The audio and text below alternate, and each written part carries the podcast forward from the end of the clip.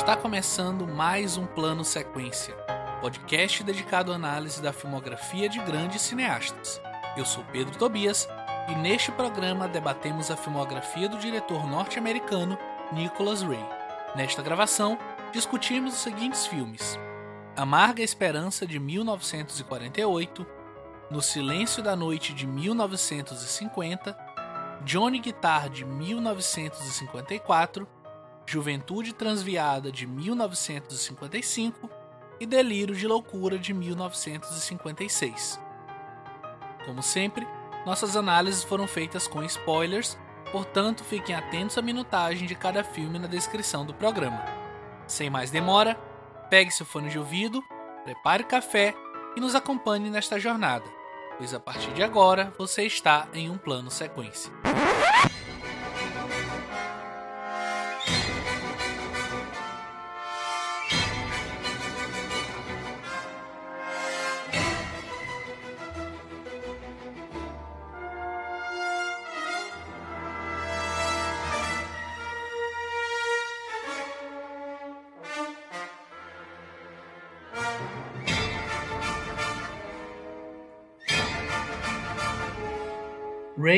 Nicholas Kingsley Jr., ou simplesmente Nicholas Ray, nasceu no dia 7 de agosto de 1911 em Galesville, no estado de Wisconsin, nos Estados Unidos. Apesar de bastante popular, Nicholas Ray foi um jovem errático, sujeito à delinquência e ao abuso de álcool. Ray tinha boas notas em inglês e era um ótimo orador, porém teve reprovações em latim, física e geometria o que fez com que se formasse em último lugar em sua classe em 1929. Ele estudou teatro na agora chamada University of Wisconsin por dois anos, antes de obter as notas necessárias para se matricular na University of Chicago no outono de 1931. Embora tenha passado apenas um semestre na instituição por causa do excesso de bebida e notas baixas, Ray conseguiu cultivar relacionamentos com Frank Lloyd Wright e o dramaturgo Thornton Wilder, então seu professor. Essa amizade lhe rendeu uma bolsa de estudos na Taliesin, escola fundada por Wright e sua esposa. Durante os primeiros anos da Segunda Guerra Mundial, Ray dirigiu e supervisionou programas de propaganda de rádio para Office of War Information. Em 1944, ele atuou como assistente de Elia Kazan durante a produção de Laços Humanos no Brooklyn. Dois anos depois, em 1946, Ray dirigiu sua primeira e única produção na Broadway, o musical Beggar's Holiday de Duke Ellington. Um ano depois, dirigiu seu primeiro filme, o noir Amarga Esperança. Ray fez várias outras contribuições para o cinema noir, principalmente seu filme com Humphrey Bogart de 1950, No Silêncio da Noite, sobre um roteirista problemático, e o thriller policial Cinzas que Queimam, de 1951. O período mais produtivo e bem-sucedido de Ray foi a década de 50. Em meados dos anos 50, realizou os dois filmes pelos quais é mais lembrado: Johnny Guitar, de 1954, e Juventude Transviada, de 1955. Quando Juventude Transviada foi lançado, logo após a morte prematura de James Dean em um acidente de carro, teve um impacto revolucionário na produção de filmes e na cultura jovem.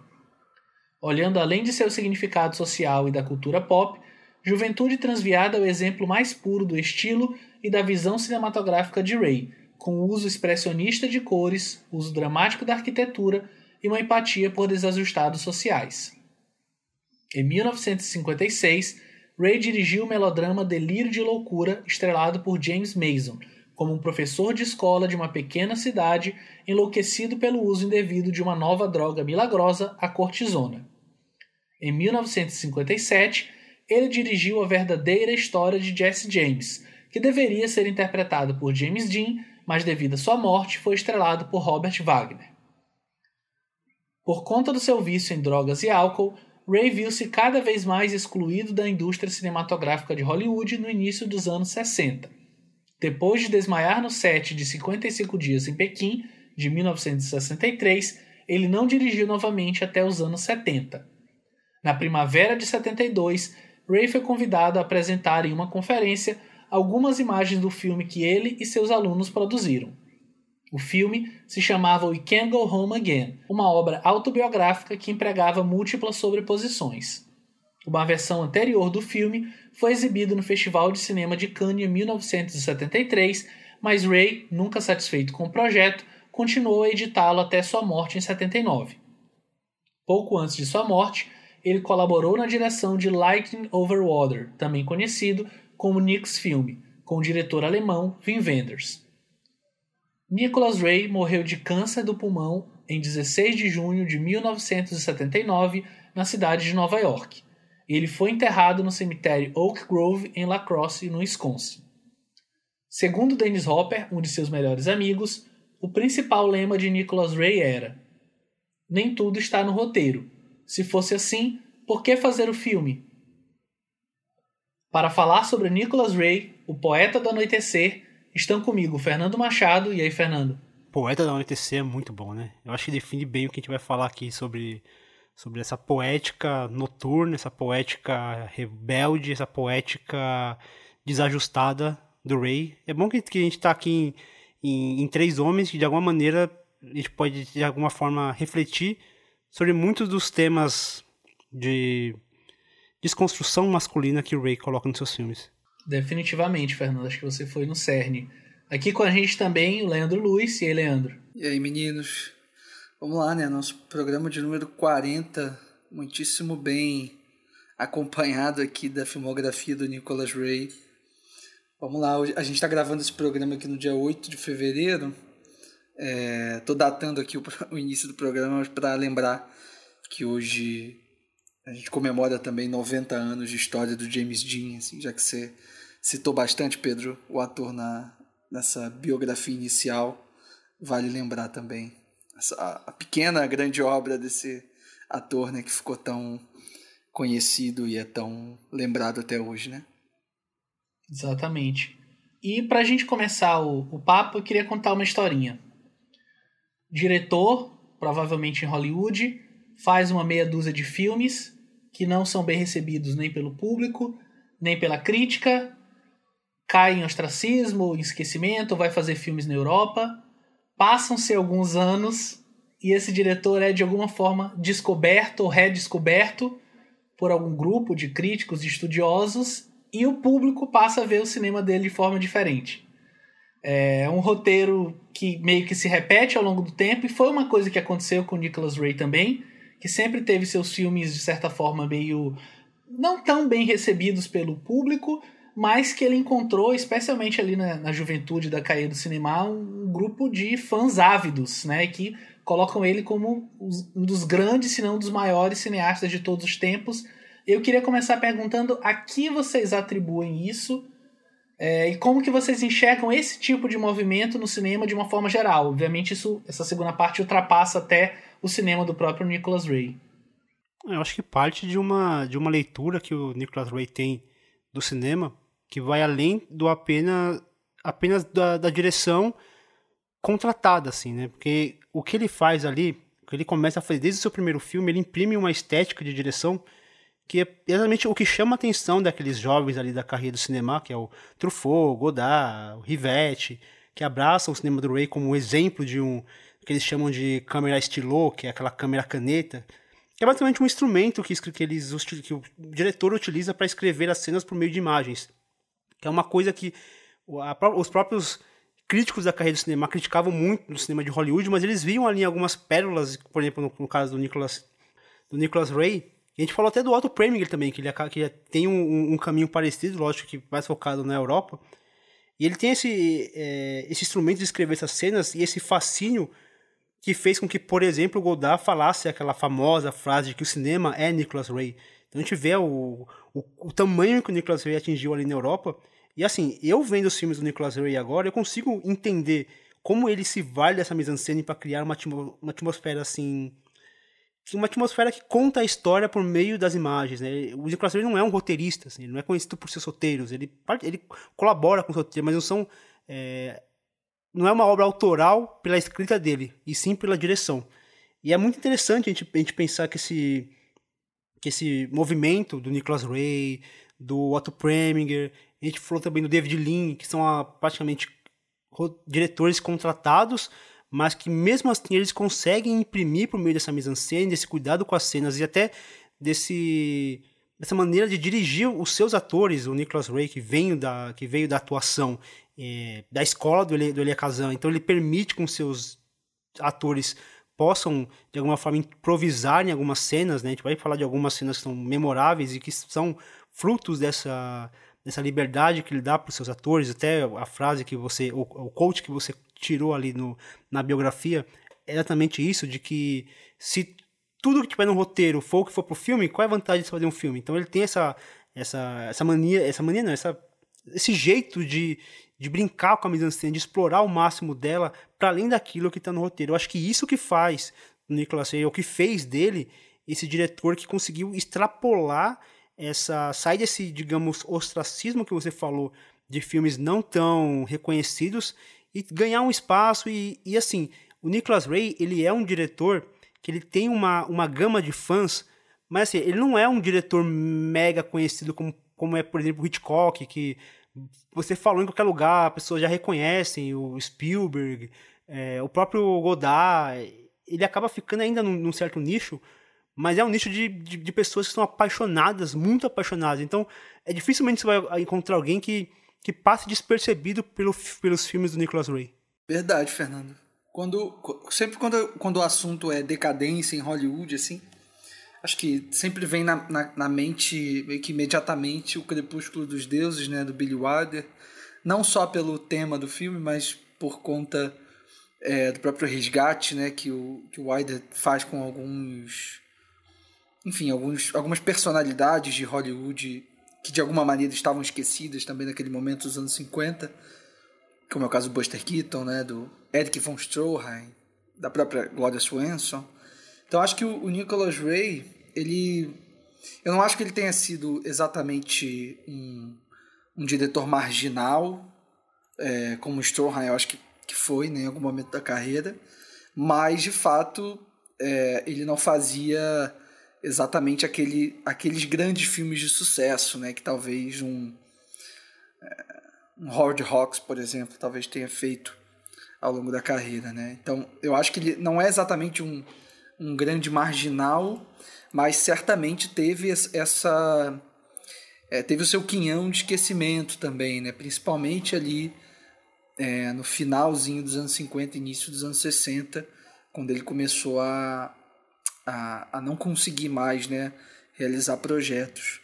Mas eu acho que isso se deve, é, pensando assim na filmografia mesmo dele, e pensando, né, a gente vem assistindo aqui os filmes, eu pelo menos tentei é, rever os filmes que estavam na pauta, porque eu já tinha visto antes, mas assisti vários outros que eu ainda não, não tinha visto. E, e dá para perceber um pouco, talvez, a razão disso, assim. É, o Fernando usou uma palavra que eu acho muito importante para descrever o cinema do Nicholas Ray, né? essa coisa do, dos desajustados. Né? Eu acho que o Ray ele sempre trazia temas muito complexos é, para os filmes dele, por mais que tivesse que, que, eram filmes que estavam sempre associados a gêneros cinematográficos muito vendáveis, né? É, de fácil conexão com o público, mas eu acho que as histórias dele, né, a forma como ele encenava uh, as histórias que ele escolhia para contar é, nunca eram pelos caminhos mais fáceis, né? Então acho que essa é, esse apetite pela violência que ele tinha e essa queda pelos desajustados, pelos amores impossíveis e pela decadência de certa maneira, né? Pela inocência e decadência, essa relação que ele faz entre essas duas coisas, é, eu acho que talvez afastasse um pouco parte da crítica e parte do público é, mas é como vocês falaram, assim, em, em, em, contraposição a isso, foi um dos cineastas mais exaltados ali pelo, pela galera da Cahiers e tal. Então, acho que na balança ele acaba sendo é, na história muito mais exaltado do que esquecido, né? Que bom, né? É, mas é isso, sempre poderia ter sido mais lembrado e, sobretudo, mais valorizado enquanto estava produzindo, né? Enquanto estava na ativa de fato acho que tem uma, uma frase do próprio Nicholas Ray que acho que talvez é, fale um pouco sobre como ele também se sentia é, pensando nessa obsessão que ele tinha em sempre tentar entregar o melhor dos seus filmes e nunca está satisfeito com o resultado, independente até dessa validação externa.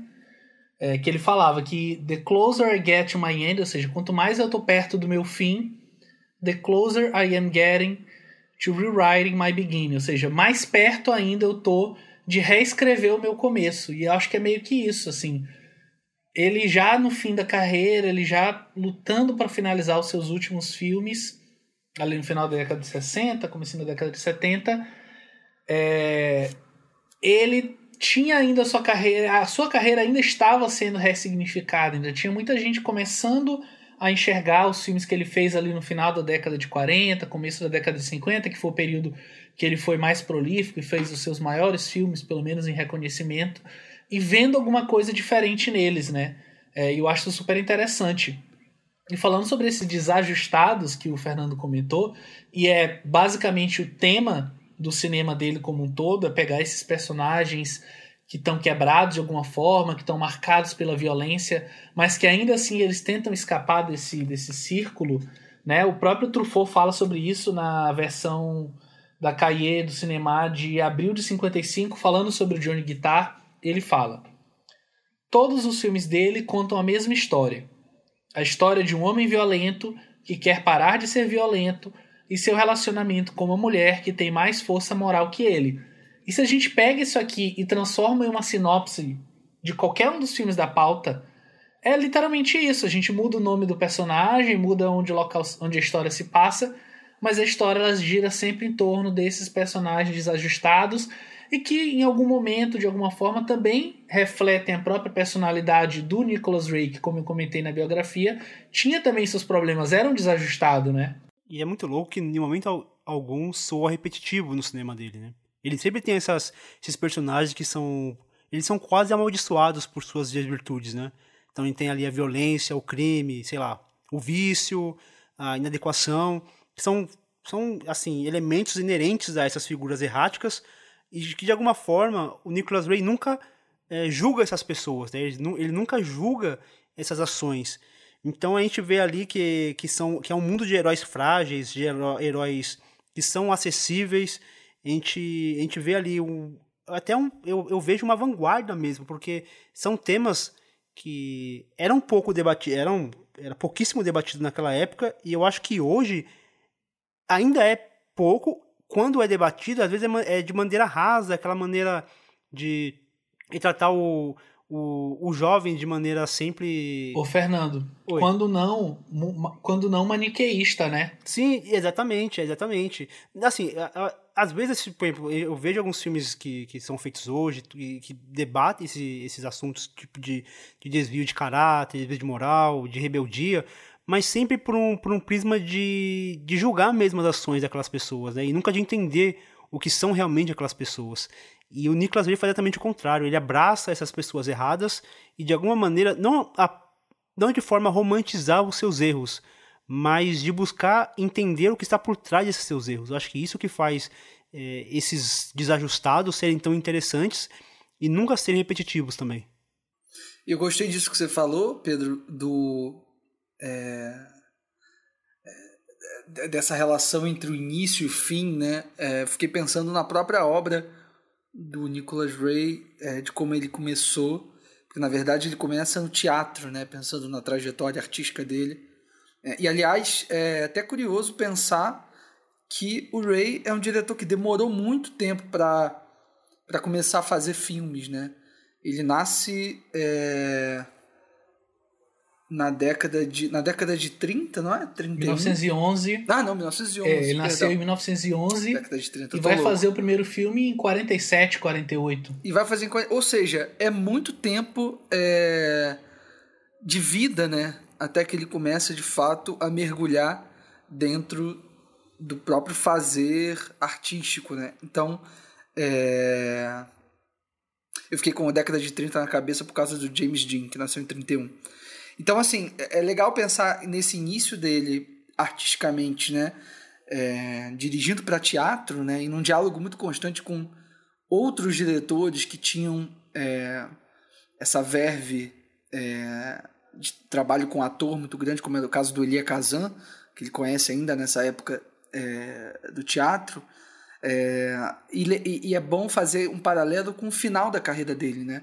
Com We Can't Go Home Again, esse último filme que ele faz na faculdade que ele estava lecionando, em parceria com os alunos dele, que é um filme basicamente é um filme absolutamente experimental, é, com várias é, imagens ao mesmo tempo na tela, enfim, toda uma abordagem é, experimental, mas que é, é, é, um filme, se a gente for parar para pensar, essencialmente de atores, assim.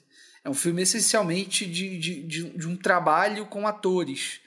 Eu acho que isso é muito forte na carreira do Nicholas Ray, mesmo quando ele está nos grandes estúdios e lidando com os grandes astros, né, com Humphrey Bogart, é, enfim, é, com todos os astros que ele trabalhou ao longo da carreira. Então, é, é interessante pensar nessa é, em como a carreira dele acaba, né? Em como, em como ele, ele volta praticamente às origens, meio que do avesso, mas acaba mesmo assim voltando às origens, né? Sim, e conversa muito com o filme, com o documentário, é um filme barra documentário do Vivenders, né, que foi feito, é, lançado, foi filmado durante os últimos dias, né, do Nicholas Ray, lançado pós-morte, que é o Lightning Over Water, que no filme ele fala que o, o, o Nicholas Ray ele fala que ele gostaria de experimentar a morte sem morrer, porque isso parecia um objetivo natural para ele. Então, é, é ele sempre essa coisa de experimentar a morte sem necessariamente morrer, é encerrar a obra sem necessariamente encerrar. Então é uma obra muito aberta. E é, isso é incrível, porque a gente está falando de um diretor que lançava, lançou filme na década de 40, 50, e são temas super atuais. A gente consegue ver hoje e encontrar vários elementos que conversam com, com o que a gente vive hoje, porque são assuntos que aparentemente a gente não consegue lidar ainda com, com, com o cinema que ele propõe. A gente tem essa dificuldade de lidar com as emoções que ele propõe em seus filmes. Então é uma obra assim que não só perdura, mas também é, amadurece. Por isso que eu, eu acho que a tendência é o Nicholas Ray cada, cada vez ser mais reconhecido, cada vez ganhar mais espaço entre cinéfilos e de alguma forma começar a sair também dessa, dessa bolha de, de cinéfilos que acompanham e que acompanhou de alguma maneira por meio do, dos críticos e começar a ganhar corpo mesmo, começar a ganhar é, nome para além do, do Juventude Desviada, que é o seu maior sucesso, e começar também a, a se fazer conhecido por outras. para além, pra além de, dessa, dessa bolha cinéfila, né? tentar escapar um pouquinho disso. É, o Ray é um cineasta espetacular em todas as formas, e acho que, sobretudo, é na, na simplicidade com que ele faz coisas grandiosas sabe? É aquele artista marcial que não é um cara gigantesco, super forte, de dois metros de altura, assim, é um cara mirradinho e que vai lá e faz um negócio totalmente mirabolante, sabe?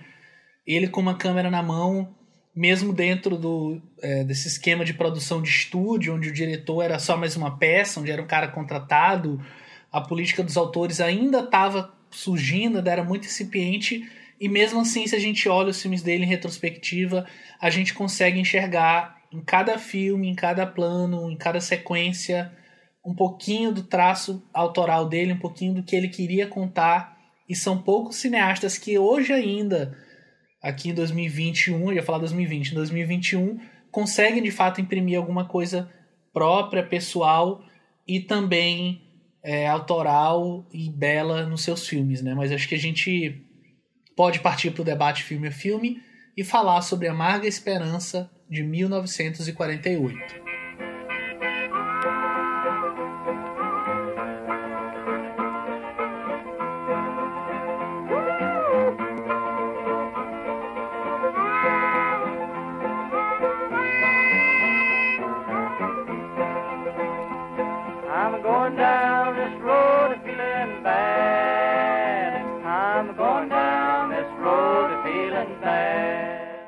Após fugir de uma prisão, o jovem Bowie quer provar sua inocência e viver em paz com sua amada Kitty.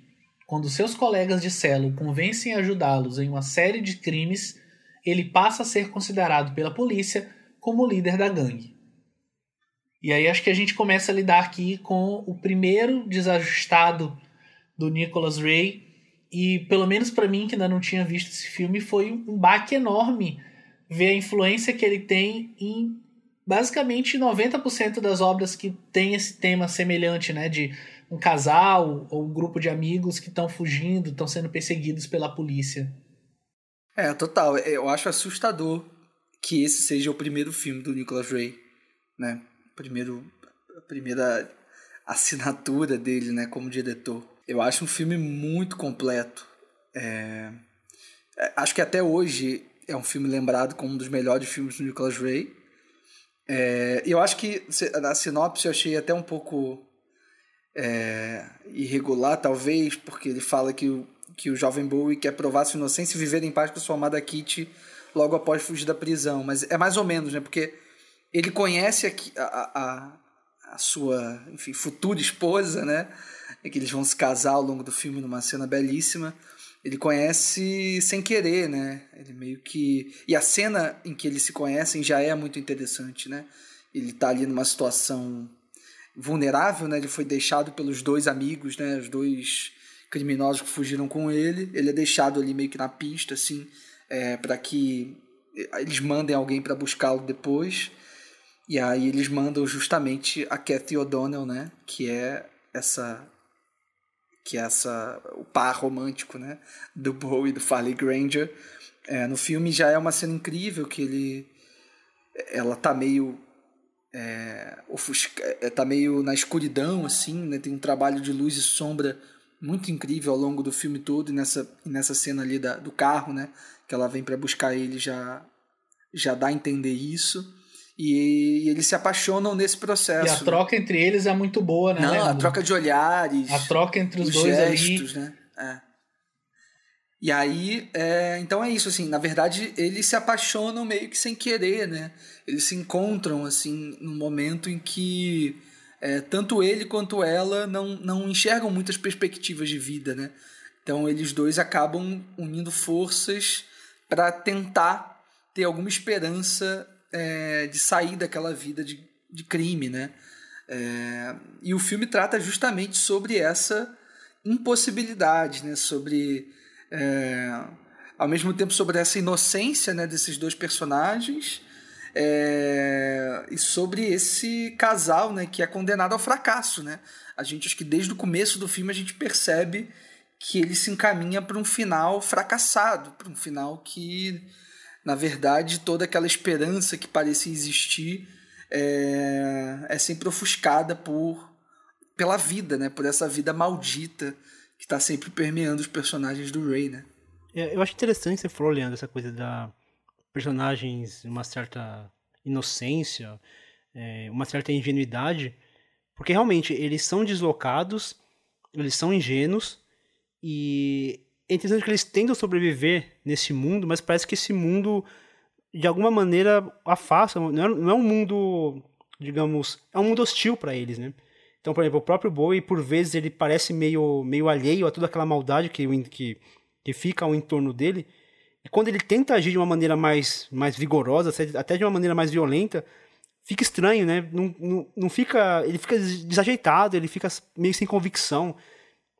Então ele, ele parece totalmente desajustado, e mesmo quando ele tenta se impor, nunca é uma imposição assim muito ferrenha, assim, muito é, convincente. Ele sempre parece meio, sempre meio, meio titubeante na hora de, de se impor. Principalmente diante da, da Kit, que, que tem uma presença muito forte, que tem uma presença de, de acalmá-lo, de orientá-lo, é igual o Pedro falou, né? É uma questão de que eu acho que foi o, o Truffaut que falou, né? Que, que é o, o, personagem masculino desajustado, onde a personagem feminina faz como que fosse uma bússola moral no pro personagem, né? E aqui eu acho que ele já começa deixando essa assinatura muito, muito, muito presente, né? Essa, essa coisa do, da personagem feminina, que não é apenas uma personagem que está ali na história para ser salva como se fosse uma donzela salva, a ser salva pelo, pelo cavaleiro. Muito pelo contrário. Muitas vezes ela está lá para corrigir as, as cagadas que, os, que esses homens fazem, né? Esses homens frágeis, esses heróis é, ou esses uh, anti-heróis frágeis e, e, fragilizados e muitas vezes desorientados, elas estão lá meio que para corrigir o rumo que eles mesmos, por conta dessa necessidade de se impor, por conta dessa necessidade de, de se provar masculinos, né, de se provar a sua masculinidade, eles se entram em enrascada essas mulheres estão ali para poder de alguma forma consertar essas ações. É, e aqui tem uma, uma coisa que é muito importante também, que é o fato do Bowie, né, desse protagonista, dele ser muito jovem, né? e dele não ter realmente vivido a vida, assim. Ele é um personagem que, sei lá, diferente do, do Humphrey Bogart no, no Silêncio da Noite, por exemplo. É, o Bowie ele é um personagem, ele é, é um jovem, é um cara que foi preso, acho que aos 15, 16 anos, é, alguma coisa assim, e que passou a vida inteira na cadeia e que saiu para a vida e não, não, não sabe muito bem como se comportar diante da, da vida, né? Diante da Diante da, da menina, da mesmo, assim. ele não sabe como, como, se comportar diante dela, não sabe como, como lançar um, um, olhar, não sabe como, como fazer um carinho, é uma coisa básica do ser humano, como trocar carícias, ele não sabe fazer, ele tem dificuldade de se comunicar com a garota. Exato, sim. Então é bonito como o filme ele vai construindo essa relação dos dois aos poucos, né? Que tem um momento em que eles é isso, né? É, tem aquele prólogo dele encontrando ela, conhecendo e ainda é, tendo aquele primeiro roubo ao banco, né? Que ele faz com os dois parceiros. Porque é isso, né? Você viveu a vida toda na cadeia, você sai, o que, que você consegue fazer, assim? O que, que você consegue fazer para viver? Você continua naquela vida de crime, né? Então ele tem aquele primeiro assalto ao banco e tal, que meio que dá certo.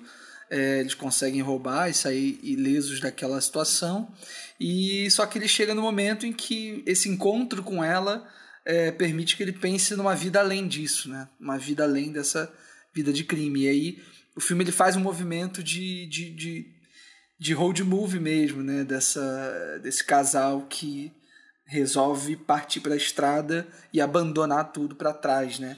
É, e, e, acho bonita essa, toda essa construção dos dois é, como uma construção fadada ao fracasso, assim, acho que é, é isso que faz o filme ser tão bonito e, e, ao mesmo tempo eu acho incrível, assim, eu não entendi até hoje, até agora, é, como que o Nicolas Ray consegue fazer isso sem ter exatamente uma postura cínica né, diante da vida. Não é como se ele estivesse brincando com esses dois personagens e judiando deles. Pelo contrário, assim, Nicolas Ray se identifica com eles e, e acredita mesmo naquele amor, né? Quase por um instante acredita que, que aquilo pode dar certo, assim. Mas a gente sabe que não vai dar, né? A gente vendo o filme parece muito que ele também era um espectador ao filmar. Que a todo momento ele estava querendo acreditar, ele queria que aquilo seguisse em frente, ele queria que desse certo, porque mesmo a gente já, enfim, para quem já acompanha o cinema, a gente vendo que aquele desenrolar era inevitável, né? Aquele, aquele desfecho era inevitável entre os dois, mas a gente continua torcendo, continua querendo. Eu acho que isso vem muito dessa leitura direcionada que o Ray dá pro filme, desse acreditar tão forte que você falou mesmo.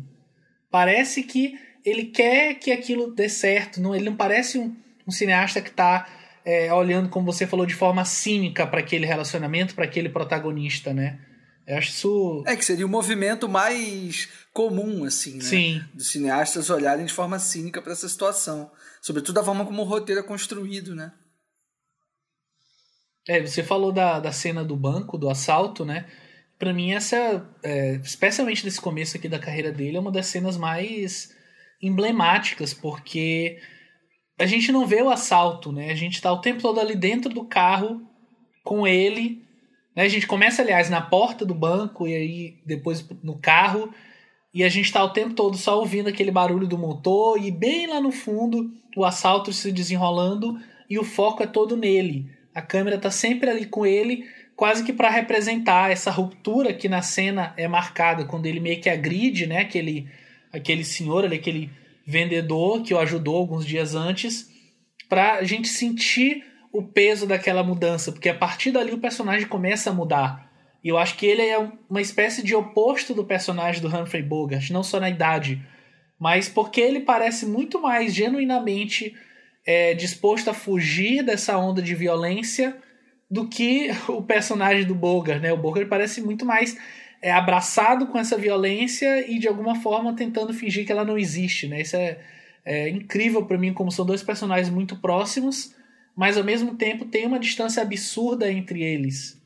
Sim, até porque o personagem do, do Dixon, ele busca a violência, né? Enquanto o personagem aqui, na verdade, ele, ele foge da violência. Ele está o tempo inteiro tentando fugir desses atos violentos, até por conta dessa, dessa imaturidade dele. Ele ainda, ele ainda tem aquela, aquela esperança de mudar alguma coisa, o que no Dixon já não tem mais, né? Ele já foi totalmente engolido por essa por essa masculinidade violenta.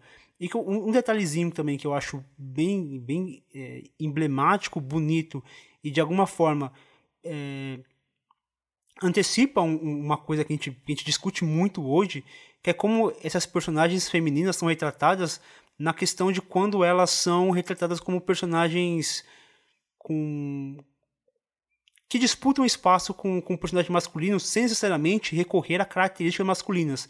Então tem uma cena na cena antes que eles fogem depois do assalto, que eles estão ali discutindo se, o que, que, eles vão fazer e tudo, que ela decide fugir. Ela tá ali com, com aquele macacão sujo, que ela trabalhando na, na, na, na construção, lá na mecânica dos carros. Ela para e aí ela se vê no espelho, ela solta o cabelo, ela arruma o cabelo, ela se arruma.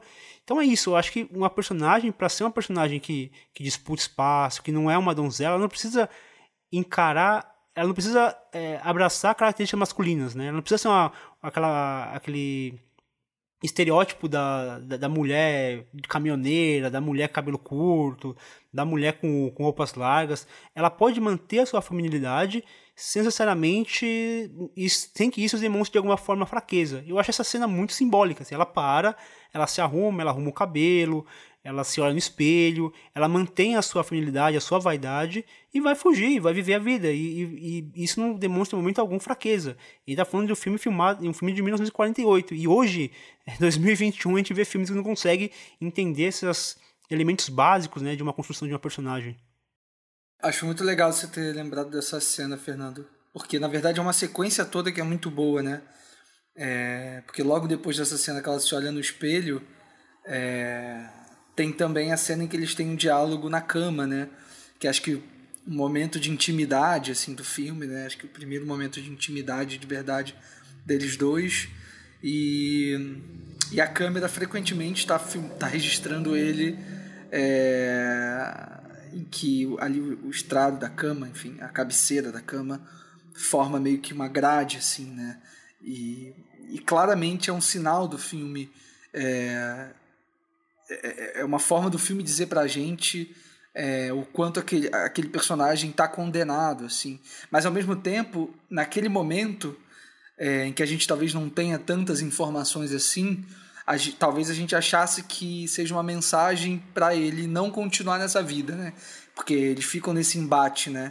É, se ele continua ali naquela vida de crime ou se ele vai conseguir sair, enfim, se ele vai conseguir de alguma maneira levar uma vida diferente e fica nessa transição assim.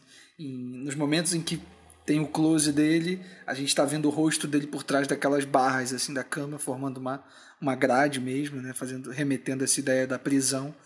E quando ela meio que mais ou menos convence ele, né, de que ele é capaz de, de mudar de vida, a câmera meio que se movimenta, é, a câmera não se movimenta, mas enfim, no corte, né, na montagem a gente percebe essa integração entre os dois e o distanciamento das grades, assim. É uma sequência muito bonita. Então a gente pode partir para o próximo filme da pauta, que ele vai lançar dois anos depois, em 1950, No Silêncio da Noite.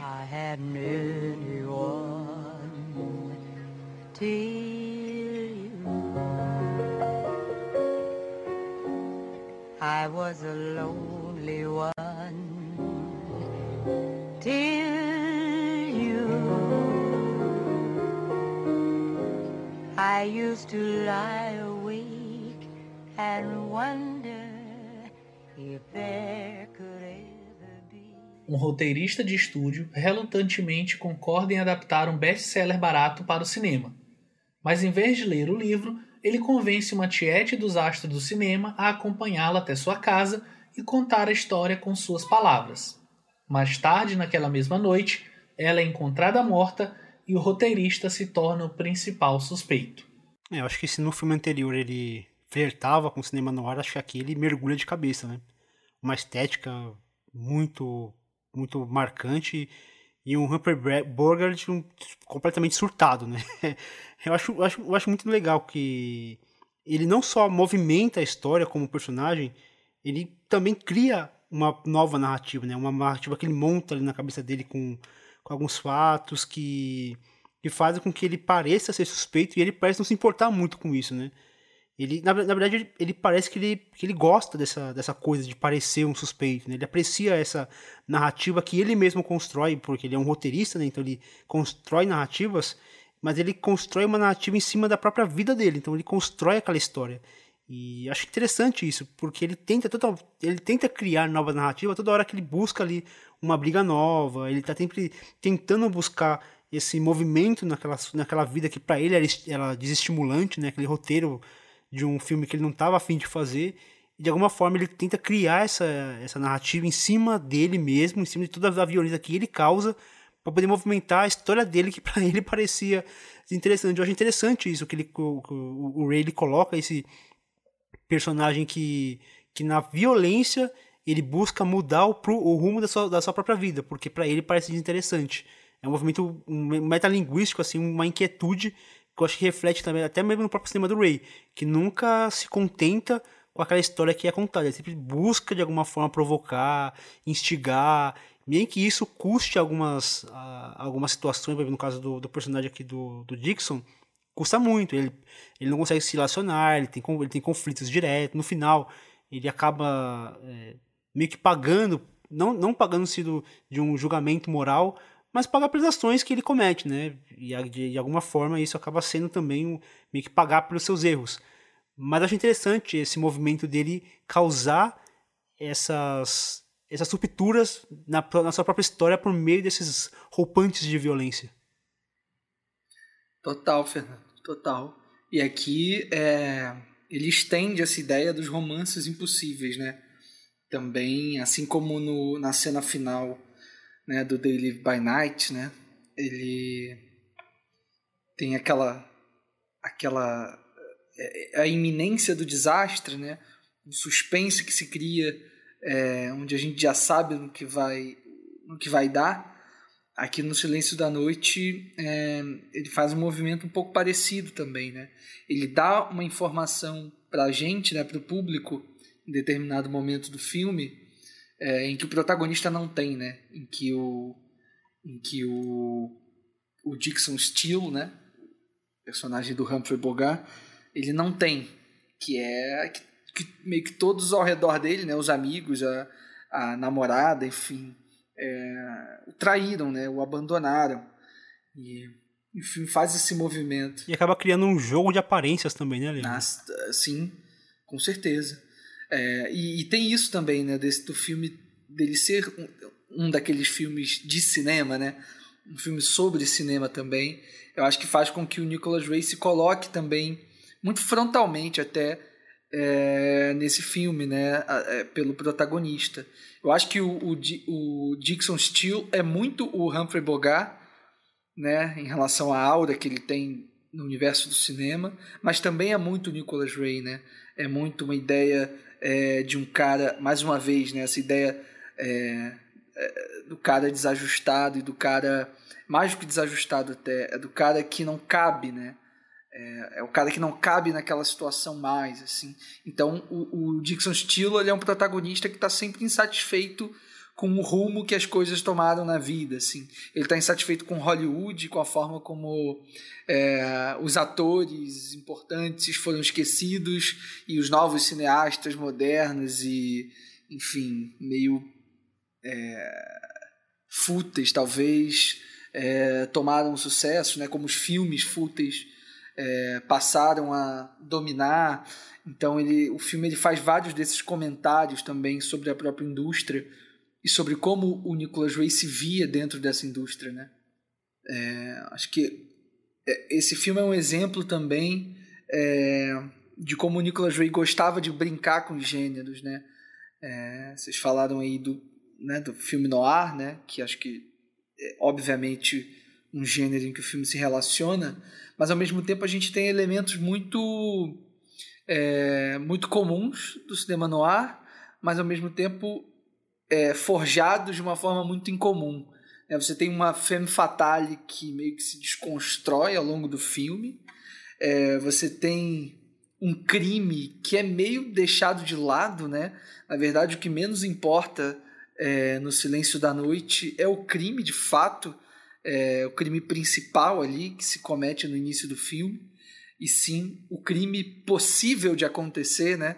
Esse crime que a gente antevê desse protagonista violento que pode, enfim, acabar com a vida é, da namorada, né, da Laurel, interpretada pela Gloria Graham. E queria já jogar uma informação também que eu estava lendo agora pouco antes de começar o programa. Enfim, eu sabia que o Nicholas Ray havia sido casado com a Gloria Graham e que havia é, uma espécie de rumor assim de que eles teriam terminado é, durante a feitura desse filme e tal. Mas eu não sabia que o lance era mais bizarro ainda. Assim, não sei se vocês chegaram a procurar, mas parece que o, o Nicholas Ray ele tinha um filho, é, um dos filhos do Nicholas Ray, ele devia ter mais ou menos uns 12, 13 anos nessa época, em 1950, e a Gloria Graham casa com o filho do Nicholas Ray na década de 60. E há um rumor de que eles meio que se envolvem enquanto a Gloria Graham e o Nicholas Ray ainda eram um casal, assim. É... Enfim, alguns biógrafos da Gloria Graham é, desmentem que, enfim, ela teve relações com o filho do Nicholas Ray enquanto ele era menor de idade, mas rola um pouco essa história. Eu imagino o quanto isso também não dá uma dimensão de complexidade para o filme, né? É, desse protagonista, é, dessa história que acaba virando meio que é, com elementos autobiográficos em relação à relação entre esse casal, né, entre esse homem e essa mulher. É, acho muito louca essa história. É, por incrível que pareça, é um filme que, a despeito de toda essa aura de violência, né, essa violência sempre que está pouquinho abaixo da superfície, a gente não fica aguardando, mas a gente sabe que ela vai vir e quando ela vem, mesmo assim, ainda surpreende eu acho um filme que ele tem o seu tom de, de humor muito claro ali, sabe? Muito jogado. É um humor assim bem ácido, mas ainda assim dá um, um tom um pouco leve para aquela história. Porque se a gente for parar, é uma história é, horrenda, né? Aquele personagem é um personagem horroroso. Mas ainda assim tem algo ali naquela narrativa que, não sei, tem um brilho diferente. Eu acho que talvez esse olhar do cinema, pelo cinema é um negócio que causa essa, essa leveza, porque é o, que, é o que o Fernando falou, né? O personagem do Humphrey Bogart, que inclusive é enfim, um dos maiores de todos os tempos, é, ele representa esse Deus Ex dentro do próprio filme. Então ele está o tempo todo provocando rupturas na própria narrativa, na própria história, como o Fernando comentou, e isso vai construindo a história que o Nicholas Ray quer construir. Então ele vai se retroalimentando, sabe? E aí é isso mesmo que você falou, Lenda. A história de quem matou a menina, a garçonete, não importa. Isso tá totalmente segundo plano, sabe? É quase como é, o dinheiro ali que foi roubado em psicose. Chega um ponto que não faz mais nenhuma diferença. Se teve assalto, se não teve assalto, cadê a maleta? Porque o foco é outro agora. Tanto que quando a gente tem uma espécie de revelação sobre isso, a gente tem uma uma, enfim, um, um pequeno desfecho, isso tá tão minúsculo diante daquela história, aquele relacionamento super abusivo entre os dois, que acaba não tendo tanto impacto, né? O Ray ele envolve a gente, ele vai cercando a gente por todos os lados, e quando a gente vê, a gente está tão dentro ali que nem percebe. E o próprio personagem do Humphrey Bogart, mesmo sendo esse cara super escroto, mas o filme não consegue torná-lo 100% odioso ainda assim a gente em algum lugar ali no fundo quer que ele, enfim, seja entre aspas do bem, que ele fique bem com ela, que seja um casal feliz, sabe? Em algum momento esse nosso senso de romantismo, de casalzinho do cinema ainda quer fazer com que a gente é, acredite que essa história vai dar certo, né? É, e assim como no, no Day Live by Night, você tem é, um tempo considerável, assim, em que algumas coisas dão certo, né? Em que você tem algumas sequências em que esse relacionamento ele tá aflorando e tal. É, tem uma sequência do piquenique, né? Na praia, em que eles estão juntos e conversam e obviamente termina de um jeito bem complicado, né? Com ele saindo de carro daquele jeito e, e que vai culminar naquela cena dele sendo violento com o cara no trânsito e tal. É, mas você tem várias sequências ali antes em que ele, em que aquele relacionamento parece que que né, parece que eles são perfeitos um, um para o outro, assim, né? Mas eu acho que aqui é, acho que é, essa relação é mais apurada ainda, né? Você tem várias situações em que você percebe que tem alguma coisa estranha acontecendo, né? Você tem aquela cena que é uma cena famosa da Gloria Graham é, com aquela é, atriz mais velha, que eu não lembro o nome dela, que é uma espécie de amiga conselheira dela, né? É, que meio que avisa ela de que. Lembra ela de quem ela é, de que aquele cara não é para ela e tal. Então você tem vários momentos de, de que esse relacionamento tá dando certo e ao mesmo tempo o filme vai te lembrando de que é, aquilo também tá fadado ao fracasso, né? Aquilo, aquela melancolia tá envolta naqueles personagens de uma forma é, que não dá para negar esse destino, né? Não dá para negar esse final trágico. Primeiro que eu tô em choque ainda com essa história que o Leandro contou da Gloria Graham. É, é louco, chocante. cara? É, é, muito chocante, é, assim. É, é muito chocante, é bizarro. Mas é, eu, eu concordo também com o que o, o Pedro falou sobre essa questão do, de, do final e do, do crime muitas vezes sai de ser e nem ser tão interessante do que o final. Quando eu assisti e teve aquela, aquela conclusão ali, eu fiquei meio, meio frustrado, tipo, ah, então foi isso que aconteceu? Só que aí foi pensando, mas a história não é sobre isso. Tanto que no final, quando acontece, a própria Laura ela fala que, apesar do crime ser solucionado, tipo, já era tarde demais, porque não importava mais o crime, né? O que importava era as atitudes do Dixon, né?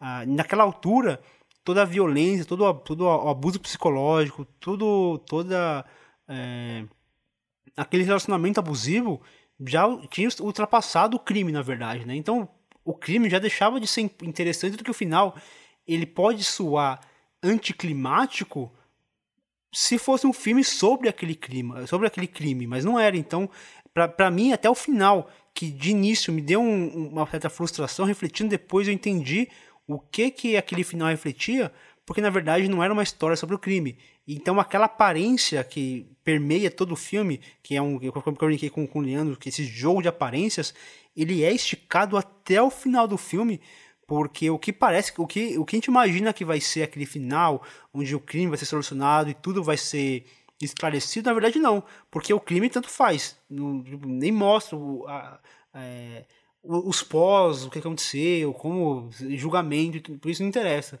O que interessa é a relação daqueles dois e como o Dixon ele foi sucumbido pela violência que ele mesmo alimenta.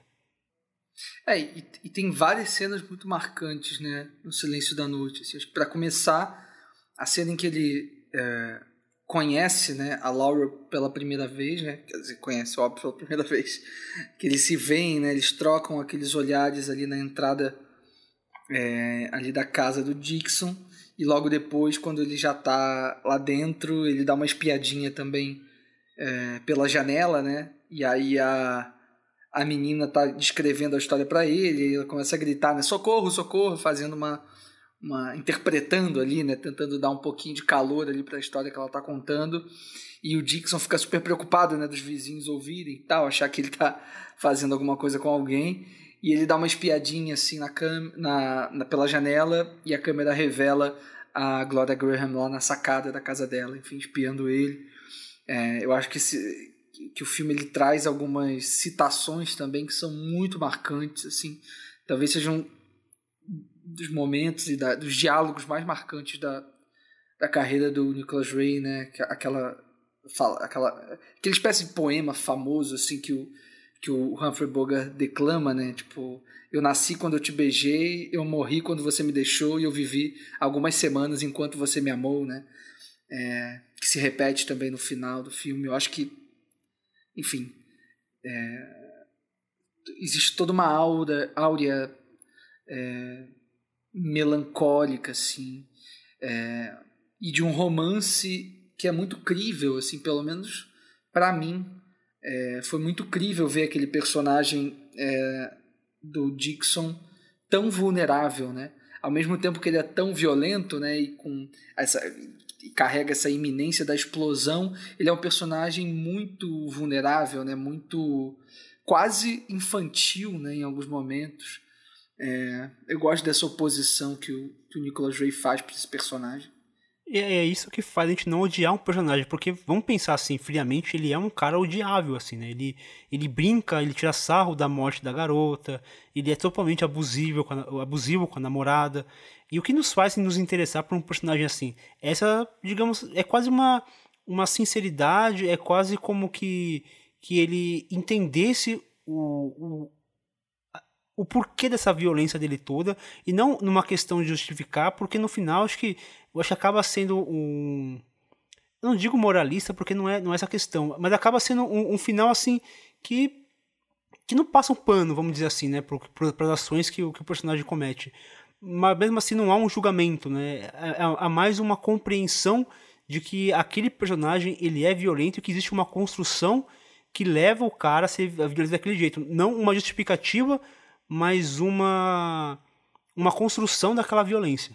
É, acho que a última coisa que acontece aqui é uma passagem de pano, sim. É muito pelo contrário, assim, acho que aquele final é, a gente sente assim na pele do, do Dixon a frustração né, daquilo tudo, assim. Sobretudo pela revelação acontecer no exato momento em que tudo está perdido, assim, né?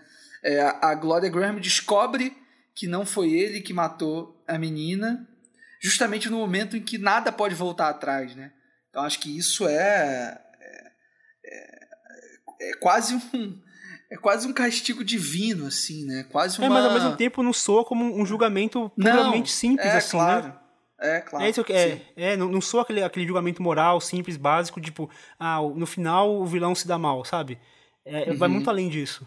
O Fernando comentou, né, tipo, se perguntando é, o que que faz a gente querer acompanhar esse, esse personagem dessa forma, né? O que faz a gente querer acompanhar esse cara tão tão odioso, tão, sabe, o cara literalmente está flertando o tempo todo com algo de, de, de que dá asco de fato. E eu acho que a resposta para essa pergunta é o segredo da grandeza do cinema do Nicholas Ray. Porque seria muito fácil para ele fazer um filme que fosse na mesma medida do Amarga Esperança, né?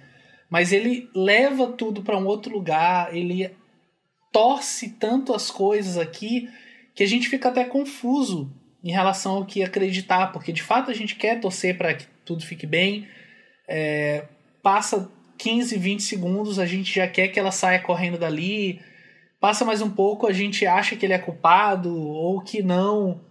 E no fim das contas, nada disso importa muito.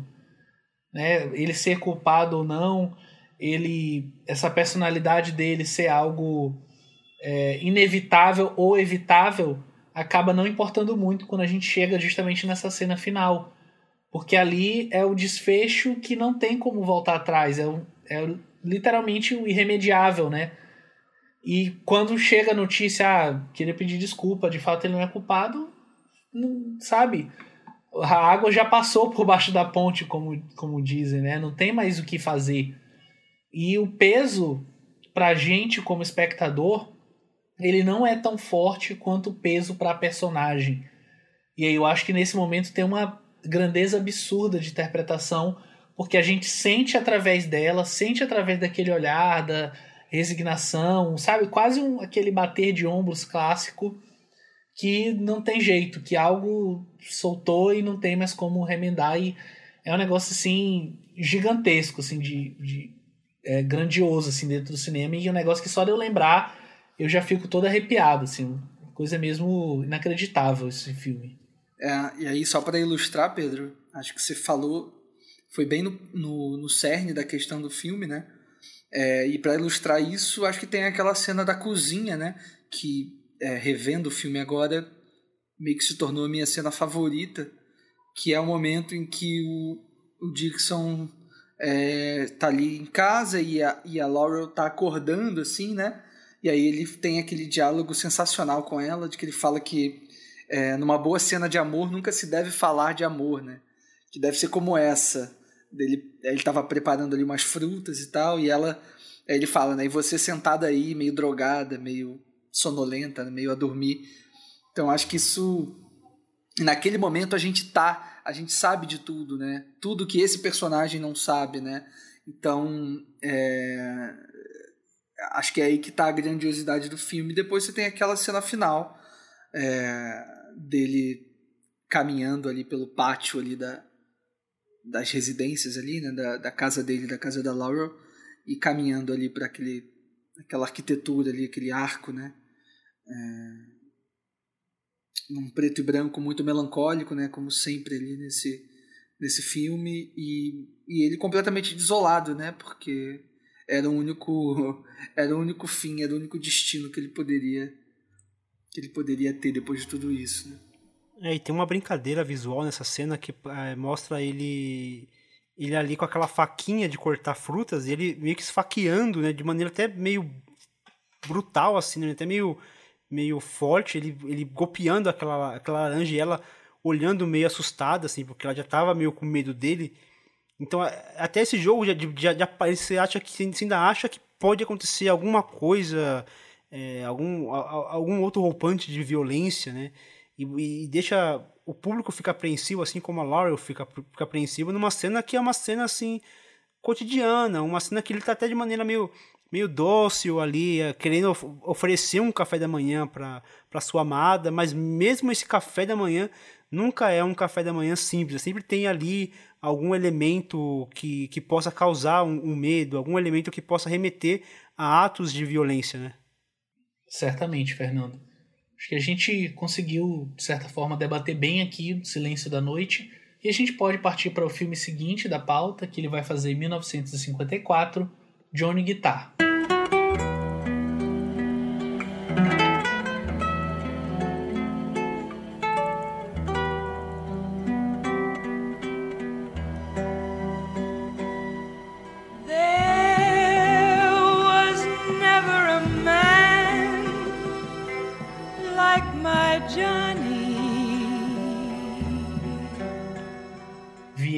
A dona de um bar no Arizona, conta com a ajuda de um velho amor, o violeiro Johnny Guitar, para enfrentar o xerife local e os capangas de sua inimiga mortal Emma, uma fazendeira que a quer fora da cidade.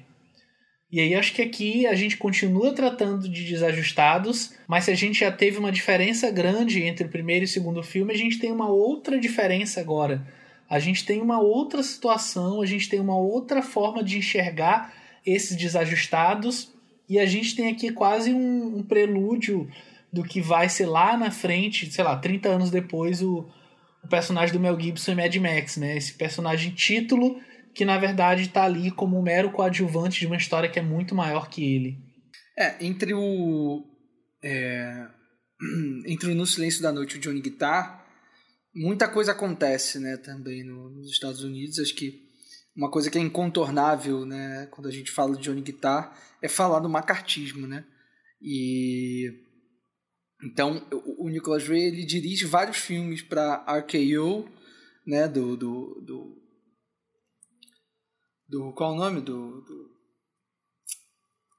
do Howard Hughes, né, magnata e tal. Quem viu Mank agora pode lembrar pouco melhor dessa situação toda.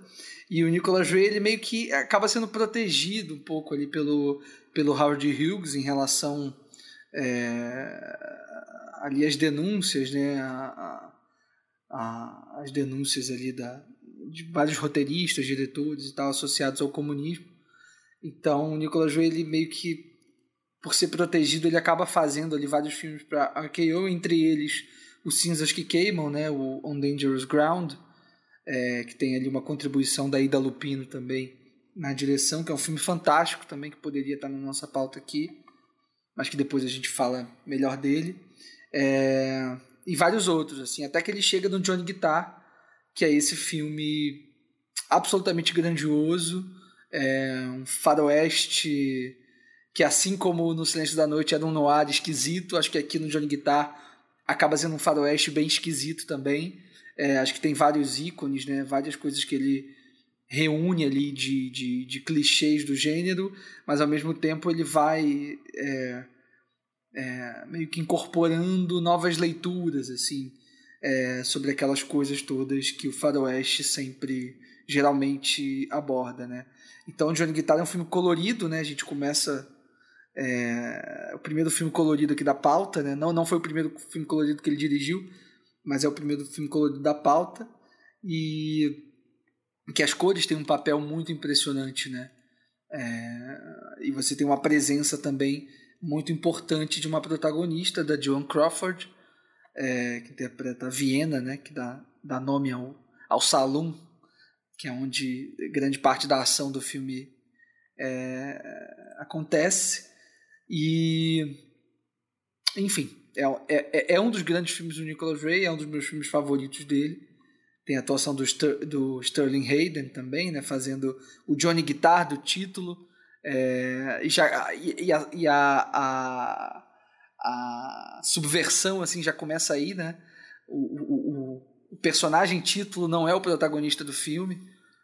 Isso é muito interessante na maneira como o filme é construído. Enfim, um grandíssimo filme. O que, que, que vocês acham do Johnny Guitar? Vocês gostam tanto quanto eu? Ah, demais. Eu acho que, que da, da carreira do, do Nicholas Ray é o filme definitivo sobre masculinidade, sobre competitividade, essa competitividade tosca entre homens, né? Ali há diversos elementos presentes no filme, como, sei lá, vamos pegar, por exemplo, a necessidade de autoafirmação, que é simbolizada por meio daquela pistola e do manuseio da pistola, né? Então a gente vê aquele jovem que ele, sei lá, ele se exibe com aquela pistola e ele, ele quer impressionar a Viena dizendo que ele já é um, tô colocando aspas aqui, já é um homem que sabia usar aquela arma e que, infelizmente, acho que meio que hoje ele tá meio que voltou, né? Tá meio que em voga isso também, de, de usar arma como é, um objeto de vanglório.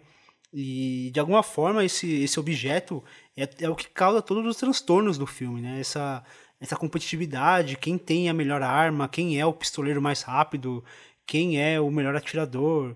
E hoje a gente pode pensar que já foi, sei lá, quem foi, quem tinha o melhor carro, quem tem o melhor celular, quem tem o peitoral mais definido. Então essa competitividade masculina, é, eu acho muito presente, eu gosto muito disso. Eu acho que é muito, de certa forma, é, uma vanguarda, assim, de pensar no, no, nesse, nessa, no filme de 54, que, que trata temas assim que é tão presentes hoje e como ele faz isso, né? E com um personagem que é, que é um personagem com pouquíssimas falas, discreto ali, igual o Pedro falou que não tinha associado, mas faz todo sentido essa comparação com Mad Max, né? Que um personagem que dá título ao filme, mas que está longe de ser o protagonista, ainda que o filme também tenha no seu no seu cerne essa questão de questionar e de problematizar essa masculinidade, essa competição entre homens de alguma forma para tentar agradar agradar a, a, a, seu interesse amoroso, mas na verdade é para agradar a si mesmo e agradar o seu próprio ego também, né?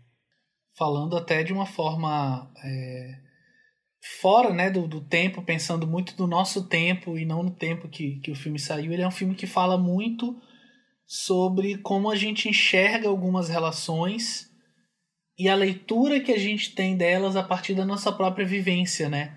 Porque dá super para enxergar esse filme de uma forma meio, meio chapada, até meio é, tosca de fato, especialmente na relação entre as duas protagonistas, né? Porque o Johnny Guitar ele não é nem não faz nem parte do casal de protagonistas, ele tá ali para compor e para dar um nome pro filme. Mas ele tá totalmente fora da relação principal. E quando a gente pensa nessa relação, a gente pensa é, em uma relação que ela é calcada muito em algo maior, sabe? Algo que está além do que o filme está nos mostrando. E é isso que o Leandro falou, é essa turba violenta que está ali para matar e eles falam exatamente isso no filme, olha, deem algumas horas para esses homens que eles vão querer matar alguém, eles vão querer enforcar, vão querer fazer alguma coisa. E a sede de sangue está ali. E o moralismo está ali. E a vontade de expulsar aquela mulher porque ela não é dali, porque ela vai trazer fazendeiros sujos que vão acabar com a pureza daquele local. Tá tudo ali, sabe? A gente não precisa nem abrir muito os olhos para enxergar. E às vezes, mesmo quando o filme é assim, a gente ainda consegue distorcer o que tá claro, que tá lógico pra gente e fazer uma crítica vazia, uma crítica meio boba é, em cima de uma obra cinematográfica. Total. O Nicolas Ray vai retomar um pouco é, esse assunto né, do linchamento e tal, dessa turba de, de homens, de, de cidadãos de bem, né, assim, é, num filme que ele faz no ano seguinte, que é o Fora das Grades, né, o Run for Cover, com James Cagney e o John Derek.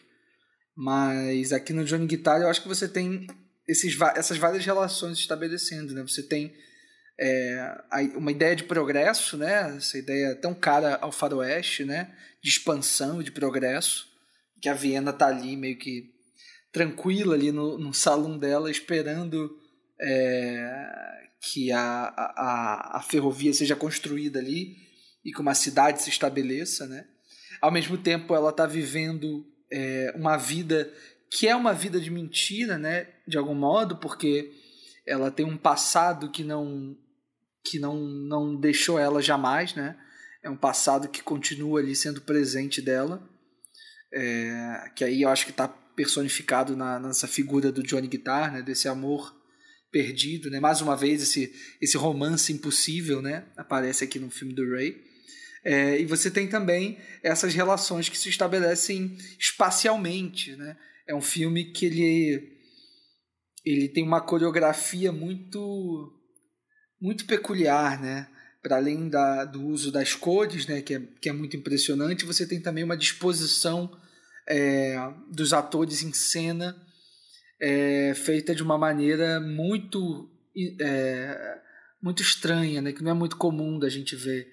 É uma relação que ele estabelece com aquele espaço do salão e como aquele bando de gente entra naquele espaço e essa relação entre os olhares e como a, a, e como a montagem é, consegue dar conta dessa, dessas relações, desses gestos, né, de cada um desses personagens. Eu acho que é, é um filme que tem muitas dimensões, assim. É, é, é muita coisa acontecendo ao mesmo tempo. É, são muitas camadas mesmo de interpretação, assim, é, de sentimentos, né, que esses personagens estão vivendo. É, cada personagem tem um, um, universo meio que próprio, né? Você tem o passado do Johnny Guitar com a Viena, você tem meio que o, o presente que está posto em, é, em xeque né, da Viena e do e do Dancing Kids, né, interpretado pelo Scott Brady. Você tem, obviamente, a relação é, entre a Viena e a Emma, né, entre a personagem da Mercedes McCambridge. É, e tudo isso acontecendo ao mesmo tempo, né? Quase um, um caldeirão que vai fervendo, né? Uma água que vai entrando em, em ebulição ali e o filme não para, né? É, fico impressionado como é um filme que ele está sempre tá sempre andando para frente, assim. Ele nunca para, ele nunca é, a gente nunca respira exatamente, por mais que o filme ele tome a liberdade, né? Acho que o Nicolas Ray ele toma a liberdade sempre de ter alguns momentos de, de contemplação, algumas cenas que até é, são dirigidas de forma lenta, assim, mas é, as coisas estão sempre acontecendo, né? Tá tudo muito sempre efervescente, assim. Essa é impressão que eu tenho, meu coração tá sempre saindo pela boca, assim, quando eu assisto Johnny Guitar. Não, eu, eu super concordo com você. A sensação é essa de, de fato, é quase como a gente vê um filme de ação hoje, né? Filme de ação hoje que eu falo filme contemporâneo, de a câmera não para um segundo. Só que aqui o, o Nicolas Ray não precisa usar esse expediente. Porque tem tanta coisa ali acontecendo, como você falou ao mesmo tempo. É o casal que não é o casal. É o conflito entre aquele grupo e o Johnny Guitar. É o conflito entre o grupo e a cidade. Entre a Viena e a Emma. Sabe? É, é muita coisa acontecendo de fato. E a gente, como espectador, fica super. Até ansioso mesmo. É um filme que chega a causar ansiedade na gente porque não sabe para onde vai. A gente de fato não, não consegue ter uma sensação de que ah, agora vai acontecer isso. Tudo é muito novo, tudo é, é diferente, né? E aí eu retorno ao texto que eu citei do Truffaut falando sobre o Johnny Guitar, e ele fala um negócio que ficou muito na minha cabeça, que é Johnny Guitar não é um western, mas também não é um, e ele coloca entre aspas, western intelectual. E eu fiquei pensando muito nisso, no que de fato o Truffaut estava se referindo quando ele fala sobre esses aspectos. E eu não consegui chegar a uma conclusão óbvia, mas acho que o fato de, de dele ter colocado isso no texto e ter refletido em cima disso é algo muito importante da gente enxergar esse filme onde ele se posiciona no tempo, né, ali em 1954, onde ele se posiciona no espaço, nos Estados Unidos, no meio é, daquele regime, e também onde ele se posiciona dentro da carreira do Nicholas Ray. Né? E é um filme quase deslocado É um filme que meio que se sobressai aos demais e ao mesmo tempo ele tá meio que pairando ali acima. Porque de fato ele é um filme de ação, ele é um filme de western, ele também é um drama, ele também é um filme de tribunal, sabe? É um negócio que é, acontece tudo ao mesmo tempo e ele só usa aquele espaço, aquele é, esse ambiente deslocado chamado western, né? Essa terra desolada para construir essa narrativa dele. Eu acho isso incrível, assim. É, é outro filme também que para mim é, é irretocável do Nicholas Ray. E aí ele usa uma movimentação de câmera que é um pouco diferente dos filmes anteriores. Lógico que aqui eh, tem muito mais tomadas externas, então ele aproveita muito mais o espaço, ainda que a gente pensar no primeiro filme, ele usou ali uma tomada. Aliás, a primeira cena que ele filmou na vida foi exatamente uma tomada aérea, né? De um helicóptero, que ele filmou ali, a cena do. Do, do do cada não, a cena do começo do assalto lá em Amarga Esperança de 48 e aqui já ele já tendo muito mais domínio né, de, de câmera ele, ele abusa, usa e abusa de, de pans e tracking shots e aí a câmera tem um movimento muito mais fluido é, não é uma câmera estática mas também não é aquela câmera frenética.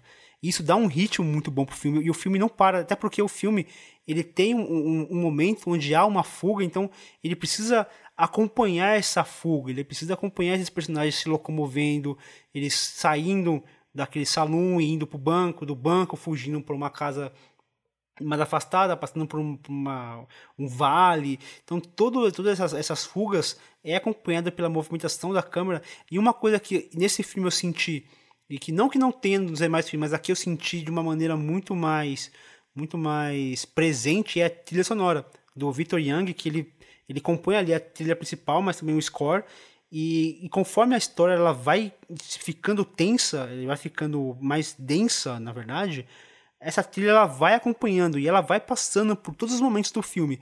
O Pedro falou que é um filme que tem vários momentos e, e, a, e a trilha sonora vai acompanhando. Então tem momentos que é uma trilha épica, é uma trilha forte, presente, cheia de orquestras, e tem momentos que é uma trilha de ternura, um piano, um violão, como o próprio é, Johnny Guitar, ele, ele toca ali para Viena, uma música super doce, super carinhosa. Então até a trilha ela vai acompanhando e eu acho que eu pensei, eu lembrando de cabeça, eu acho que é a, trilha mais marcante assim dos filmes que eu vi do Nicholas Ray.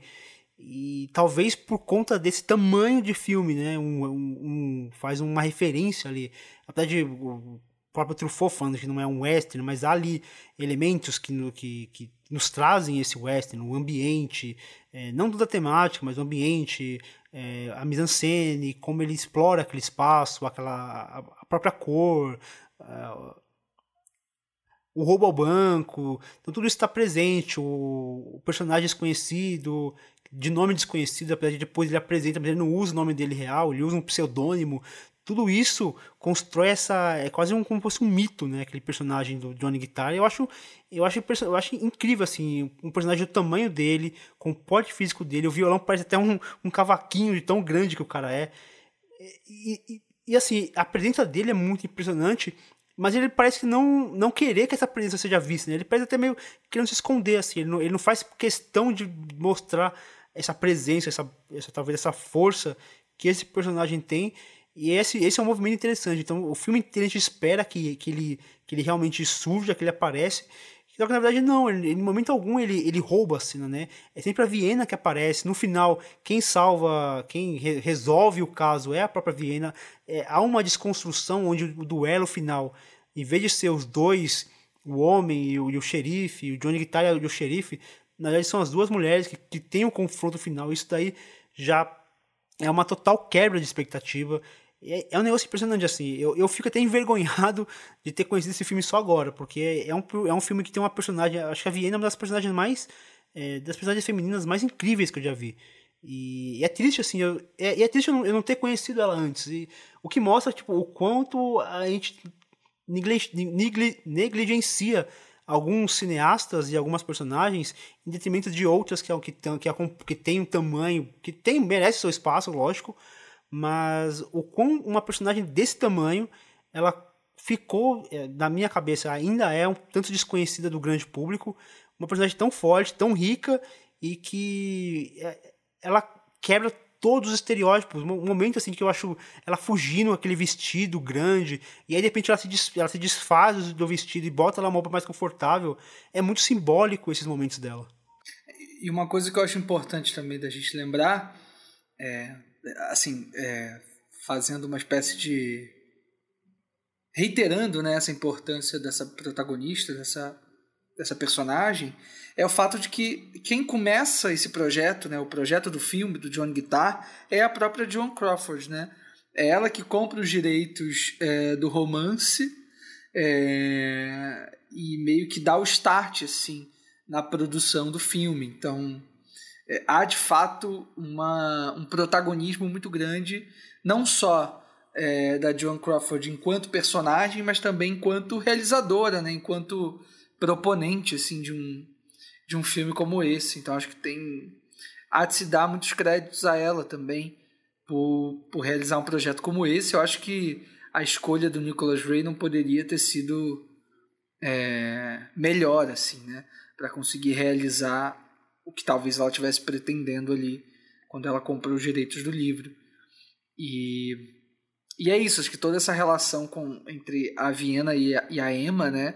É, essa, essa, essa relação praticamente é, de tensão sexual também que se estabelece entre as duas, assim, ao longo do filme, né? De um ódio que, que parece que só pode estar tá atrelado também a uma, a uma pulsão sexual, assim, né? Um desejo reprimido, né? Eu acho que isso é, também me salta muito aos olhos, assim, para mim. E e, e acho que aquela cena. É, aqueles, aquelas duas cenas, né, dos dois encontros, mas principalmente o primeiro encontro entre a Emma e a Viena, né, quando ela chega lá com o irmão morto e, e meio que enfim, é, procurando o Dancing Kid, mas ao mesmo tempo é, apontando o dedo para Viena né, e colocando ela como a grande culpada ali também por estar tá cobertando todo mundo. Eu acho que é um momento fantástico do filme que se arrasta até o final, assim, né? Depois você vai ter a Emma ali dando o tiro no aquele candelabro, né? É, que, que vai fazer queimar, com que o salão queime, né? E a cara que ela faz, né? Aquela o nível de, de interpretação da Mercedes McCambridge, é, ela praticamente está dominada ali por um sentimento de ódio e de fervor, assim, que é é muito difícil, né, da gente ver na história do cinema uma, uma entrega, uma interpretação como essa. Então a gente pode partir para o penúltimo filme da pauta, provavelmente o filme mais conhecido, mais divulgado, mais debatido do Nicholas Ray, Juventude Transviada de 1955.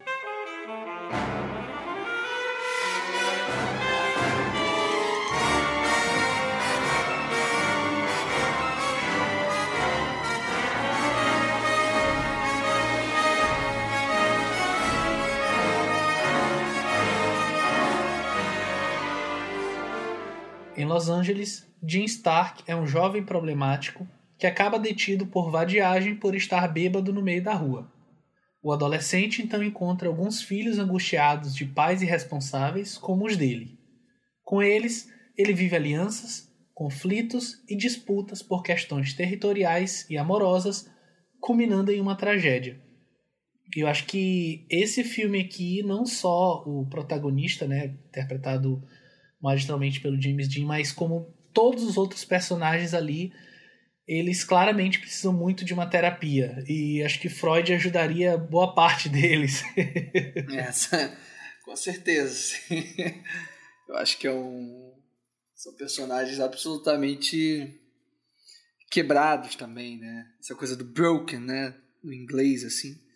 Acho que dá conta de é, da gente entender um pouquinho quem são esses jovens, né, uh, retratados aqui nesse filme.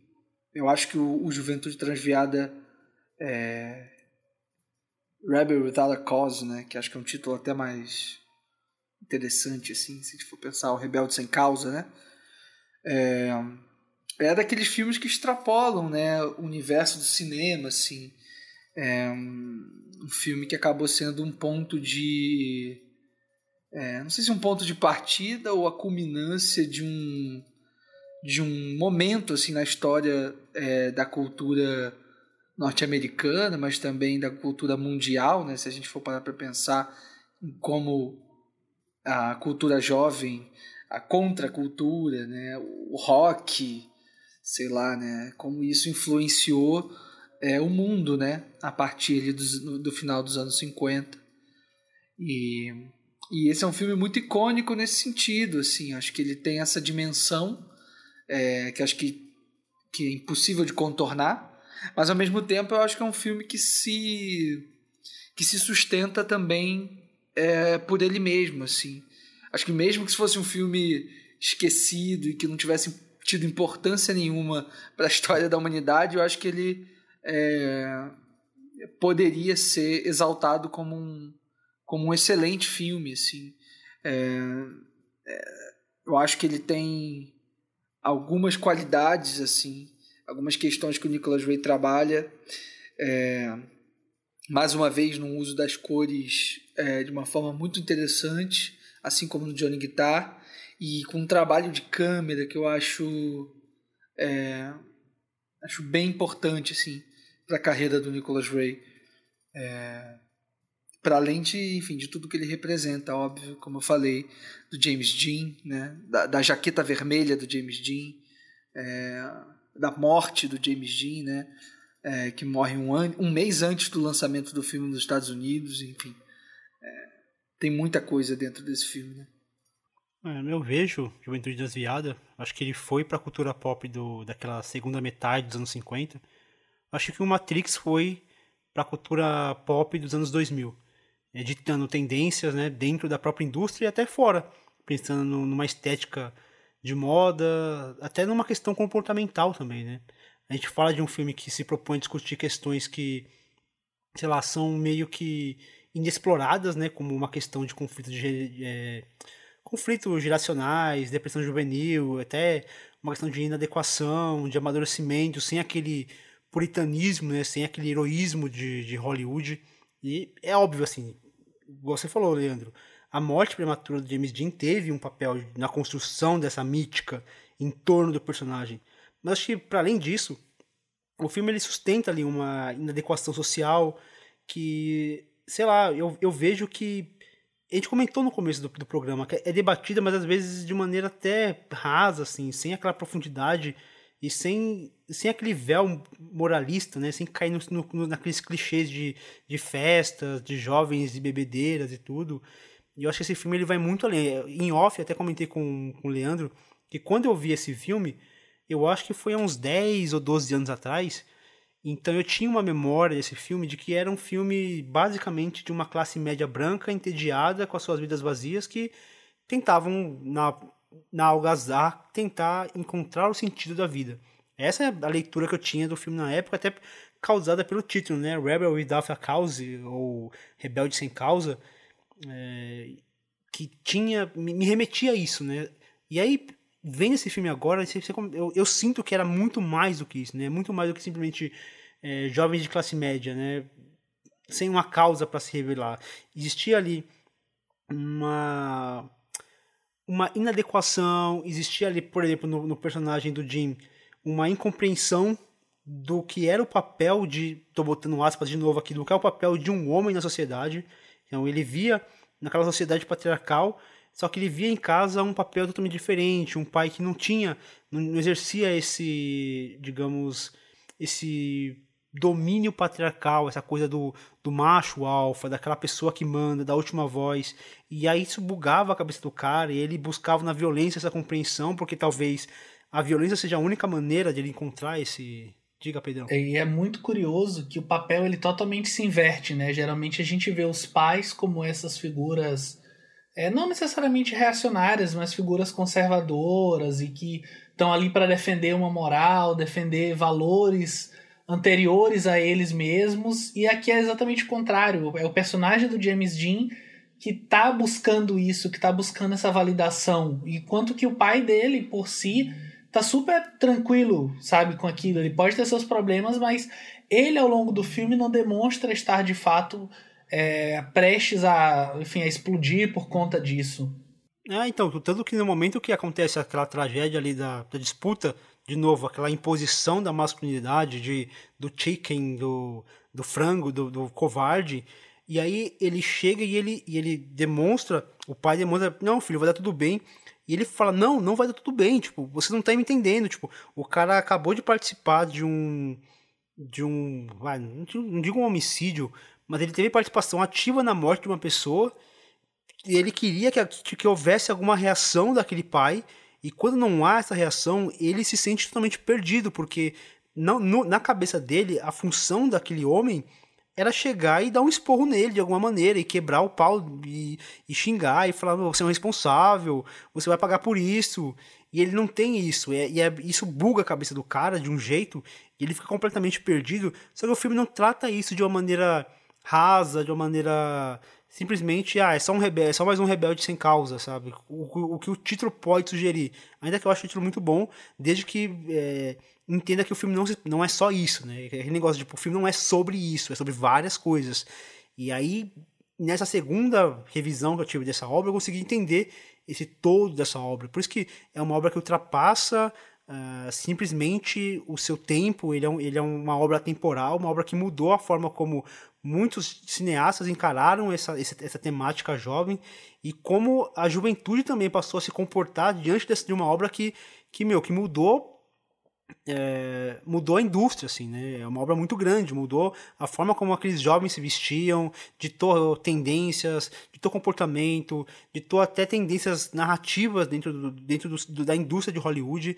Então é um filme tipo, que é muito grande, tá Por isso eu comparei com, com Matrix, não em questão de qualidade nem de temática, mas em questão de como a sociedade ou como a indústria reagiu e como a população e como os, os, o público reagiu diante de uma obra que parece que que foi feita à frente do seu tempo. Total. E uma outra conversa também que eu acho que se relaciona com isso é uma, uma relação é, que, enfim, talvez pelo próprio filme ou talvez por como o público recebeu o filme ao longo da história, mas eu acho que dá pra gente falar de uma de uma relação homoafetiva também entre dois desses personagens principais, né, que é o James Dean e o Salmineu, é, que você vê ali né, a figura do, do James Dean, né, do James Stark, né, do personagem, sendo uma, uma figura muito importante para o Salmineu, né,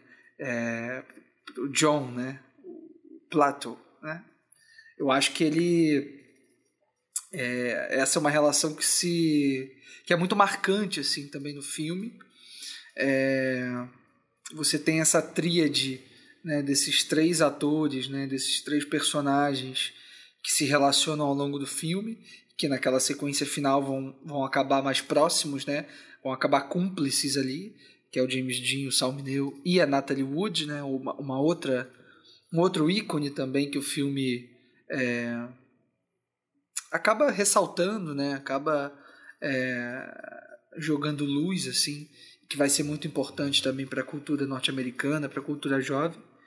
É... E o filme ele vai se desenrolando é, na medida em que esses personagens vão se aproximando, né?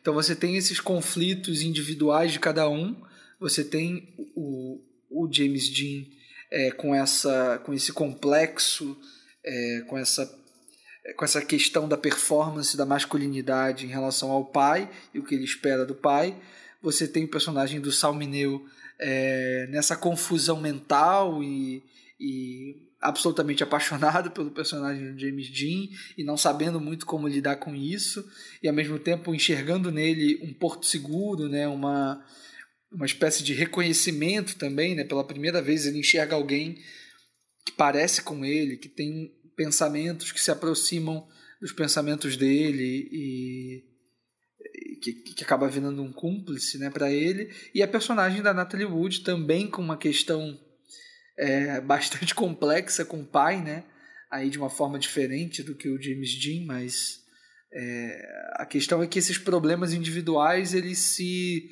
amplificam quando a gente pensa neles no coletivo, né? Quando eles se encontram, é, esses problemas que poderiam ser é, muito particulares, eles se tornam universais, né? se tornam problemas da humanidade como um todo. Então, acho que a dimensão do, do Juventude Transviada também está nessa dimensão, nesse sentimento é, que esses três personagens separados conseguem é, dar conta quando eles estão juntos, né? Quando eles estão unidos de alguma maneira. É, são três personagens que individualmente meio que vivem a sua própria tragédia grega, né? Cada um à sua maneira, cada um com suas vicissitudes. Mas ao longo do filme eles têm um arco muito claro é, pelo qual eles precisam passar, mas não necessariamente concluir, porque a gente não enxerga uma conclusão muito clara nos três. A gente talvez enxerga um pouquinho no personagem do James Dean quando ele meio que entende um pouco do pai dele e assume uma postura muito próxima ali naquela cena final. Mas a gente não tem nem da parte do Sal Mineiro nem da parte da Natalie Wood. A gente tem um começo de talvez uma, um desfecho, mas a gente não tem isso de fato. E o James Dean como essa figura, que até o que o Fernando falou dele tá à frente do tempo, ele é claramente é, o esteio desse adolescente norte-americano que a gente vê nos filmes, mas de 10, 15 anos depois. Ele é um protagonista de um filme de adolescente dos anos 70, dos anos final dos anos 60, sabe? Ele tá muito antes, ele é a vanguarda da vanguarda ali nesse filme. E é, é uma visão de uma juventude que ainda nem existia, que ainda estava criança praticamente nessa época, ainda não era nascida, mas que o Nicholas Ray traz, né, joga em evidência aqui e faz uma, uma grande problematização de como é, essas gerações, especialmente considerando esses pais do pós-guerra, que viveram a Segunda Guerra Mundial, muitos desses homens serviram na guerra, muitas dessas mulheres tiveram seus pais, seus tios, seus primos mortos na guerra e como eles reagem, como eles é, conseguem de fato lidar com isso depois, com essa juventude, esses filhos que não viveram isso, que já nasceram no período pós-Segunda Guerra, é uma coisa que está sempre ali em segundo plano, mas que nunca deixa de ser uma questão, porque também é uma questão para Nicholas Ray o cinema dele também nasce depois da Segunda Guerra, praticamente, né? Sim, aí vem aquilo que o Pedro que o Leandro falou, dessa, desses personagens que estão completamente quebrados, né? E como o James Dean, ele encarna isso, né? E é, é perturbador a gente ver como ele encarna esse personagem quebrado. Ele tem um olhar que, que é vago, é, des, totalmente desorientado. Ele tem um, um, olhar assim que parece, parece que o cara morreu por dentro, literalmente, né? E aí ele tem uma é, ele tem uma liberdade de atuação e poucos diretores dão para um cara tão jovem assim, né? Acho que, se não me engano, é era o terceiro, terceiro filme dele, se não me engano. E, e, é, e é, uma liberdade, assim, um, diretor, um, um, um, ator muito jovem. E assim, e como ele doma isso, ele mata no peito. E, por exemplo, a cena, talvez uma das mais emblemáticas, assim, que é, que é a cena que ele parte para cima do pai dele, foi uma cena que foi totalmente improvisada, assim, e, e o Nicholas Ray deixando rolar. Depois ele foi e se aproveitou, ele se apropriou da cena e falou: Não, é isso que eu quero, você não precisa seguir o meu roteiro, porque o que você fez aqui ficou. E assim, é assustador. A gente vê um, um jovem partindo para cima do pai. Lógico, é, não há ali um, a, a, agressão de fato, assim, né? ainda que você segurar uma pessoa pelo pescoço, empurrar e derrubar por si só já é uma, uma agressão. Mas ele não faz parecer simplesmente, ah, um jovem que agrediu o pai. É, é um, um, desespero, ele, ele grita, ele tome partido, faça alguma coisa. É meio que tipo, me castigue, pelo amor de Deus, me castigue, eu preciso que você me castigue. E, e assim, no olhar, o desespero do personagem que ele transmite é, é impressionante, assim, é, é realmente chocante. É, e é uma pena, assim, a gente não, não ter podido. A gente só viu mais um filme dele, né, que ele fez depois, e assim caminha a humanidade. Mas é, é triste a gente ver um talento como o James Dean é, deixando é, a vida assim tão cedo assim, e de uma forma tão trágica também, né? Só, só para marcar, Fernando, na verdade, o Juventude Transviada é o segundo filme que o que o James Dean faz, né? Antes ele faz o, o filme do Elia Kazan, o Vidas Amargas, que é quando ele estreia de fato no cinema. Antes ele já tinha uma, uma, uma espécie de carreira na TV, mas com Vidas Amargas ele, ele estreia é, no cinema, depois ele faz o Juventude Transviada e aí sim ele faz o, o Assim Caminha a Humanidade, né, que é, acaba sendo, enfim, o terceiro e último trabalho dele no cinema, mas É, com certeza, eu acho que é uma é uma atuação muito impressionante assim do James Dean e da forma como o Nicholas Ray aborda. Eu acho que o James Dean se encaixa como uma luva assim é, no, no, trabalho que o Nicholas Ray é, gosta de fazer, né? Ele gosta de ter um trabalho muito forte com os atores e ele e tem uma coisa de um realismo também é, muito caro ao Nicholas Ray, é, sobretudo na abordagem das atuações mesmo. Então o James Dean ele dá conta, né? Você tem aquele, eu acho o primeiro plano do filme é, já muito revelador assim do que do que, que o filme está querendo trabalhar, né? Que é o James Dean andando pela rua e a gente vê aquele macaquinho, né? Aquele bonequinho batendo assim os pratos e a câmera tá bem baixa, tá na altura do chão. E aí a gente tem o personagem, um homem andando, que depois a gente descobre que é o James Dean, né? Que ele meio que se joga no chão é, e faz aquela cara meio que de bêbado e de, enfim, de jovem, né, perdido. É, acho que já dá conta de da gente entender que personagem é esse, que universo é esse que o Nicholas Ray está tentando é, trabalhar, né? Tá tentando revelar ali pra gente através do filme. É, ele representa essa juventude que muito cedo tinha muitas exigências, né? Tinha muitas demandas que tinham que ser atendidas. Então, é pensar, por exemplo, que os nossos pais, com, é, sei lá, 5, 10 anos a menos do que a gente tem hoje, já não só estavam casados, como já tinham casa, já tinham filhos, possivelmente. E a gente, assim, tirando o Fernando, que já é casado, mas eu e o Leandro, a gente já é, não casou, sei lá, eu ainda moro com os meus pais. Sabe? A gente está em uma outra geração, assim como a geração do James Dean em relação aos pais dele no filme, também eram eram questões diferentes, sabe? E sempre esses conflitos eles acabam gerando algo que para o cinema é muito valioso. E talvez eu até é, enxergue esse filme como um filme irmão do Era uma Vez em Tóquio, por exemplo. Né, que é outro filme que também fala sobre esses conflitos entre pais, filhos, avós também, né? Ele leva um pouquinho mais para esse outro lado. Alguém quer comentar mais alguma coisa? Pô, Leandro, você casou quando, cara? Pô, cara, casei em outubro. Hã? Casei em outubro. É casamento moderno. É, ué. É casamento moderno, é um tipo casamento, casamento, rápido, né? assim, de um pá, morando Ah, junto. é, é porque você foi, tipo, você fala casou, eu falei, caramba, pô, o cara casou, não falou nada. Nem me convidou Mandou pra uma festa. foto assinando lá no cartório, não convidou pra festa. Não, pô, mas pô. Já tava em choque aqui. Mas o que você falou é, o que você falou é muito real, assim. É, de fato, acho que vendo esses filmes é, da década de 50, quando a gente vai mais para trás no tempo, é, isso vai se intensificando ainda mais, né? A gente vai entendendo como os tempos são diferentes, né? Como os tempos de, de vida mesmo, assim, de construção é, do que você vai ser na vida, né? Essa coisa que te cobram sempre, desde sempre, assim, né? É, como isso vai, vai se estendendo à medida que o tempo vai passando, né? Hoje a gente, é o que você falou, a gente está muito... É, é um, é um outro ritmo, assim, né? Outras coisas são valorizadas, assim. É, Existem outras demandas, né? Que não simplesmente a de você, enfim, casar e ter um emprego e é, né, fazer as coisas que os seus pais gostariam que você fizesse, assim, acho que a humanidade ela vai subvertendo essas questões, né?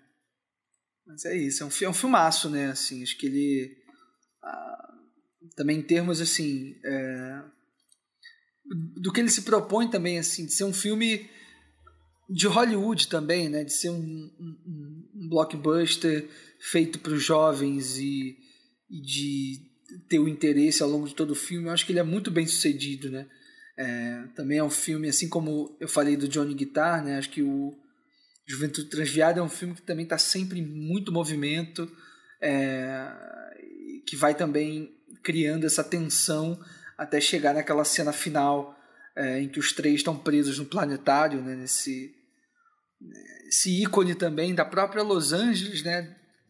Da- da- dessa própria Hollywood, assim. É, e você tem aquele final completamente amargo, né? Como é de praxe no filme, nos filmes do Nicholas Ray. Sem dúvidas. E que inclusive é um final que diverge um pouquinho do final desse próximo filme que a gente vai comentar, que também é o último filme da pauta, Delírio de Loucura, de 1956. One pill and he felt he could handle anything. One pill and he felt bigger than life. Miss, Ed, I know you're feeling your oats, but an upper crust sugar daddy never showers. this one does. Miss, I beg your pardon. we want to buy some clothes, if it isn't too much trouble. Someone will be with you directly. One moment, please. You see, dear, my wife and I aren't used to places like this, so it's only fair to tell you that if we don't get a whole lot of high-class service, and in a hurry, O professor Ed Avery é diagnosticado com uma rara doença que lhe causa dores terríveis e provavelmente irá matá-lo em poucos meses. Aconselhado pelos médicos, decide participar de um tratamento experimental com cortisona. Milagrosamente recuperado, ele volta ao convívio familiar, mas o vício na substância logo revela um perturbado Ed que faz da vida de sua esposa e filho um pesadelo sem fim. E aí aqui o personagem, né, diferente dos outros, que sempre tinha uma espécie de maldade, sempre tinha uma espécie de violência é, com ele, a violência ela vem para ele, né, através da, da cortisona. Mas a partir desse momento ela revela muito sobre algumas coisas que pareciam que estavam dentro do personagem, sabe? Algumas questões que ele tinha dentro de si e que ele meio que vai soltando ao longo do filme nesse delírio de fato que ele estava sofrendo, nessa psicose, como eles citam ali, e acaba causando, né, enfim, toda aquela cena, não a cena final, mas a cena antes da cena final, né, que é a cena que termina com ele brigando com o colega de serviço, caindo da escada, que é um negócio é super sufocante pra gente mesmo assistir, né? Total, né? Aqui a gente tem um, um James Mason é, talvez entregando a atuação da sua carreira, assim, né? É, eu gosto muito dele no Lolita, né? Interpretando o professor Humbert Humbert. É, gosto também muito dele no Intriga Internacional, né? Do, do Hitchcock. É, mas eu acho que no, no, no, Delírio de Loucura, eu acho uma tradução tão engraçada, né? É, uma versão, né, para um título como Bigger Than Life, que eu acho que dá é muito mais sutil, né, e traz algumas questões que, que são muito caras ao filme, mas enfim, o James Mason no Delírio de Loucura, ele é, eu acho muito impressionante, assim, como o filme ele tá meio que grudado na cara do James Mason e como ele vai se transformando ao longo do filme e como também acaba sendo uma obra que, que vai ditar também algumas regras, é, mesmo que para o futuro, assim, se a gente pensa, muita gente faz uma relação com o Iluminado, por exemplo, né? O, o Jack, a construção de personagem do Jack Nicholson com comparado ao James Mason, eu acho muito pertinente assim esse tipo de comparação. E é um filme muito louco, né? É um filme também colorido, é, em que as cores também são muito expressivas e, e acho que aqui também o trabalho de câmera do, do Nicholas Ray é, tá, parece que cada vez vai se apurando ainda mais. Eu acho que no Juventude Transviada isso fica muito claro e aqui ainda mais, né? A, a forma como ele enquadra os personagens é, e como ele consegue criar uma, uma, uns planos muito marcantes, né, como aquele famoso da sombra do James Mason na parede, né, quando ele está ali basicamente torturando o filho é, ali no estudo, né, na, na, ensinando matemática para ele. É, mas é um filme muito, muito, muito alucinógeno até assim. É, filme sobre drogas, né? Acho bom que o Nicholas Ray foi acabou sendo coerente, assim, também com a abordagem dele. Ah, sim. Tem uma outra cena também que ele, que ele tá na escola, assim que ele, que ele toma o medicamento pela primeira vez, que até brincam com ele, faz, falam que ele parece que cresceu, tá com 3 metros de altura agora, né?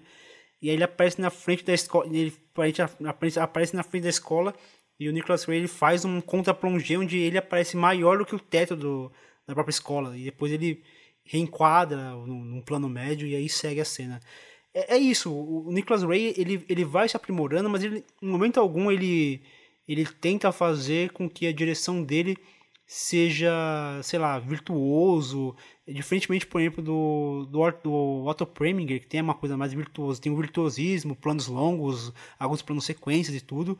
E aqui não, apesar de a gente ter aí um trabalho muito minucioso de mise-en-scène, é, é um filme um tanto mais simples, mais comedido, mas muito funcional. Esse, essa construção dessa... Ele se transforma quase que num... É, é isso, é um, é um louco, é um, um psicopata mesmo, e é, e é, assustador. E quando a gente vê aquela criança chorando e falando que prefere que o pai venha a, uma possibilidade de ele morrer do que ele continuar daquele jeito, é, a gente sente o impacto quando, quando, a criança fala daquele jeito, né? E também gosto da personagem da esposa dele, que é, ela é muito é, consciente do que está acontecendo, então ela muitas vezes ela se, ela se deixa levar, mas não porque ela não, é, não ela está sendo enganada, mas ela tenta de alguma maneira se deixar levar para tentar sempre se manter no controle. De novo, uma personagem que ela poderia ser simplesmente a donzela a ser resgatada, a mulher em perigo, mas muitas vezes ela assume também essa essa esse, essa ação, esse protagonismo dentro da história, ainda que diferentemente de outras que acabam se impondo mais, ela, ela é um pouco mais contida porque a história aí no caso é de um de uma pessoa que está completamente fora de si, um psicopata que realmente põe em risco a vida da, da esposa e do filho, ela nunca fica apenas como essa personagem é, donzela que está em risco e que alguém de alguma maneira precisa salvá-la. Isso eu acho, pelo, dos filmes que eu vi do Nicolas Cage, acho nenhum tem essa personagem que tá ali apenas para servir de, de vítima da história. É, e ela ativamente escolhe ser uma personagem resiliente. Porque ela percebe o que está acontecendo com o marido, ela sabe que aquilo é causado pelo remédio, mas ela decide continuar mesmo assim. Tanto que ela, ela fala, inclusive, nessa cena que o Leandro mencionou, do, dele ensinando, né, quase torturando o filho para aprender matemática. Ela fala: Olha, nós temos que aguentar, nós temos que deixar o seu pai feliz. É por conta do remédio. Se ele parar de tomar o remédio, ele vai morrer. E nessa cena ela diz tudo que ela precisa dizer. Ela não tá ali por submissão ou porque ela se sente de fato ameaçada, apesar de estar se sentindo. Mas porque ela ama aquele homem ela sabe quem ele é e sabe que aquilo não reflete de fato a personalidade dele. Claro que eventualmente ela também chega no seu limite, como o filho chega naquela cena logo em sequência que ele corre, pega o telefone e diz que vai ligar para o médico, mas ainda assim a decisão ela é toda dela, sabe? Ela não tá ali como uma mera coadjuvante e como eu falei, me referindo novamente ao texto do, do Truffaut, né? Ela é a bússola moral dele. Ela é a personagem que tá ali para segurar as pontas. E aí, nesse sentido, eu, eu, eu não sei muito o que achar é, do final. Porque ao mesmo tempo que é um final, de certa forma, feliz, porque ele lembra de tudo, que, enfim, que aconteceu e é o cenário que é descrito como melhor para o pelo médico, mas também a gente não sabe como vai ser daqui para frente, porque o médico também fala, o tratamento é a cortisona.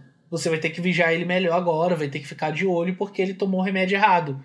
Mas o tratamento continua sendo o mesmo. Então, é um final mais agridoce do que os outros que eram de fato amargos, né? Até como o título lá do primeiro filme, Amarga Esperança. É um final que dá um pouquinho de um gosto diferente. E eu acho que até considerando o recorte para nossa pauta, ele deixa também um gostinho é diferente, sabe? Por ser o último filme que a gente está debatendo. Então, nesse nosso recorte é, entre aspas, o último filme da carreira do Nicholas Ray. Então, é uma sensação diferente de que depois dele a gente não vai acompanhar mais alguma outra coisa. É, eu também fiquei pensando muito sobre esse final. É também a, ainda não tem uma conclusão é, muito, muito clara, mas pensando nela, pensando nessa cena, né, nesse plano dessa família feliz, abraçada na cama do hospital, meio que tipo, ah, ufa, tudo acabou, é, voltamos ao normal, nossa vida vai continuar e tal. É, me parece quase como uma ironia, assim. E é louco, porque em termos de, de talvez até em termos de enquadramento, em termos, a trilha sonora, as cores, tudo não dá conta dessa, interpreta dessa interpretação exatamente, assim, mas acho que no fundo, no fundo, há uma ironia, assim, há uma espécie de. É, de recado, assim, de que, tipo, é, talvez até pelo, pela progressão mesmo dramática do filme, né? Como a gente chegou até ali, de tudo que a gente passou, né, para chegar naquela cena, acho que quase é quase irônico a forma como ele termina esse filme, né? de como, como se ele estivesse dizendo, é, tipo, que tomem, é, toma de volta aqui a, essa família feliz, né? Essa família é, de classe média, é, norte-americana, é, utópica que vocês desejam, né? Toma aqui esse final feliz para vocês, fiquem, fiquem tranquilos, assim. Vai tudo voltar ao normal, assim, a gente vai estar tá bem. Só que na verdade, no fundo, no fundo, a gente sabe que não é bem assim, né? Até pelo que você falou, Pedro. No, é, no frigir dos ovos, o cara vai ter que continuar tomando aquele remédio e vai continuar é, é, tendo essa, essas reações. Então, é, não sei. É, é, muito, muito complexo, assim, tentar entender o que, que o Nicolas Ray passa ali, né?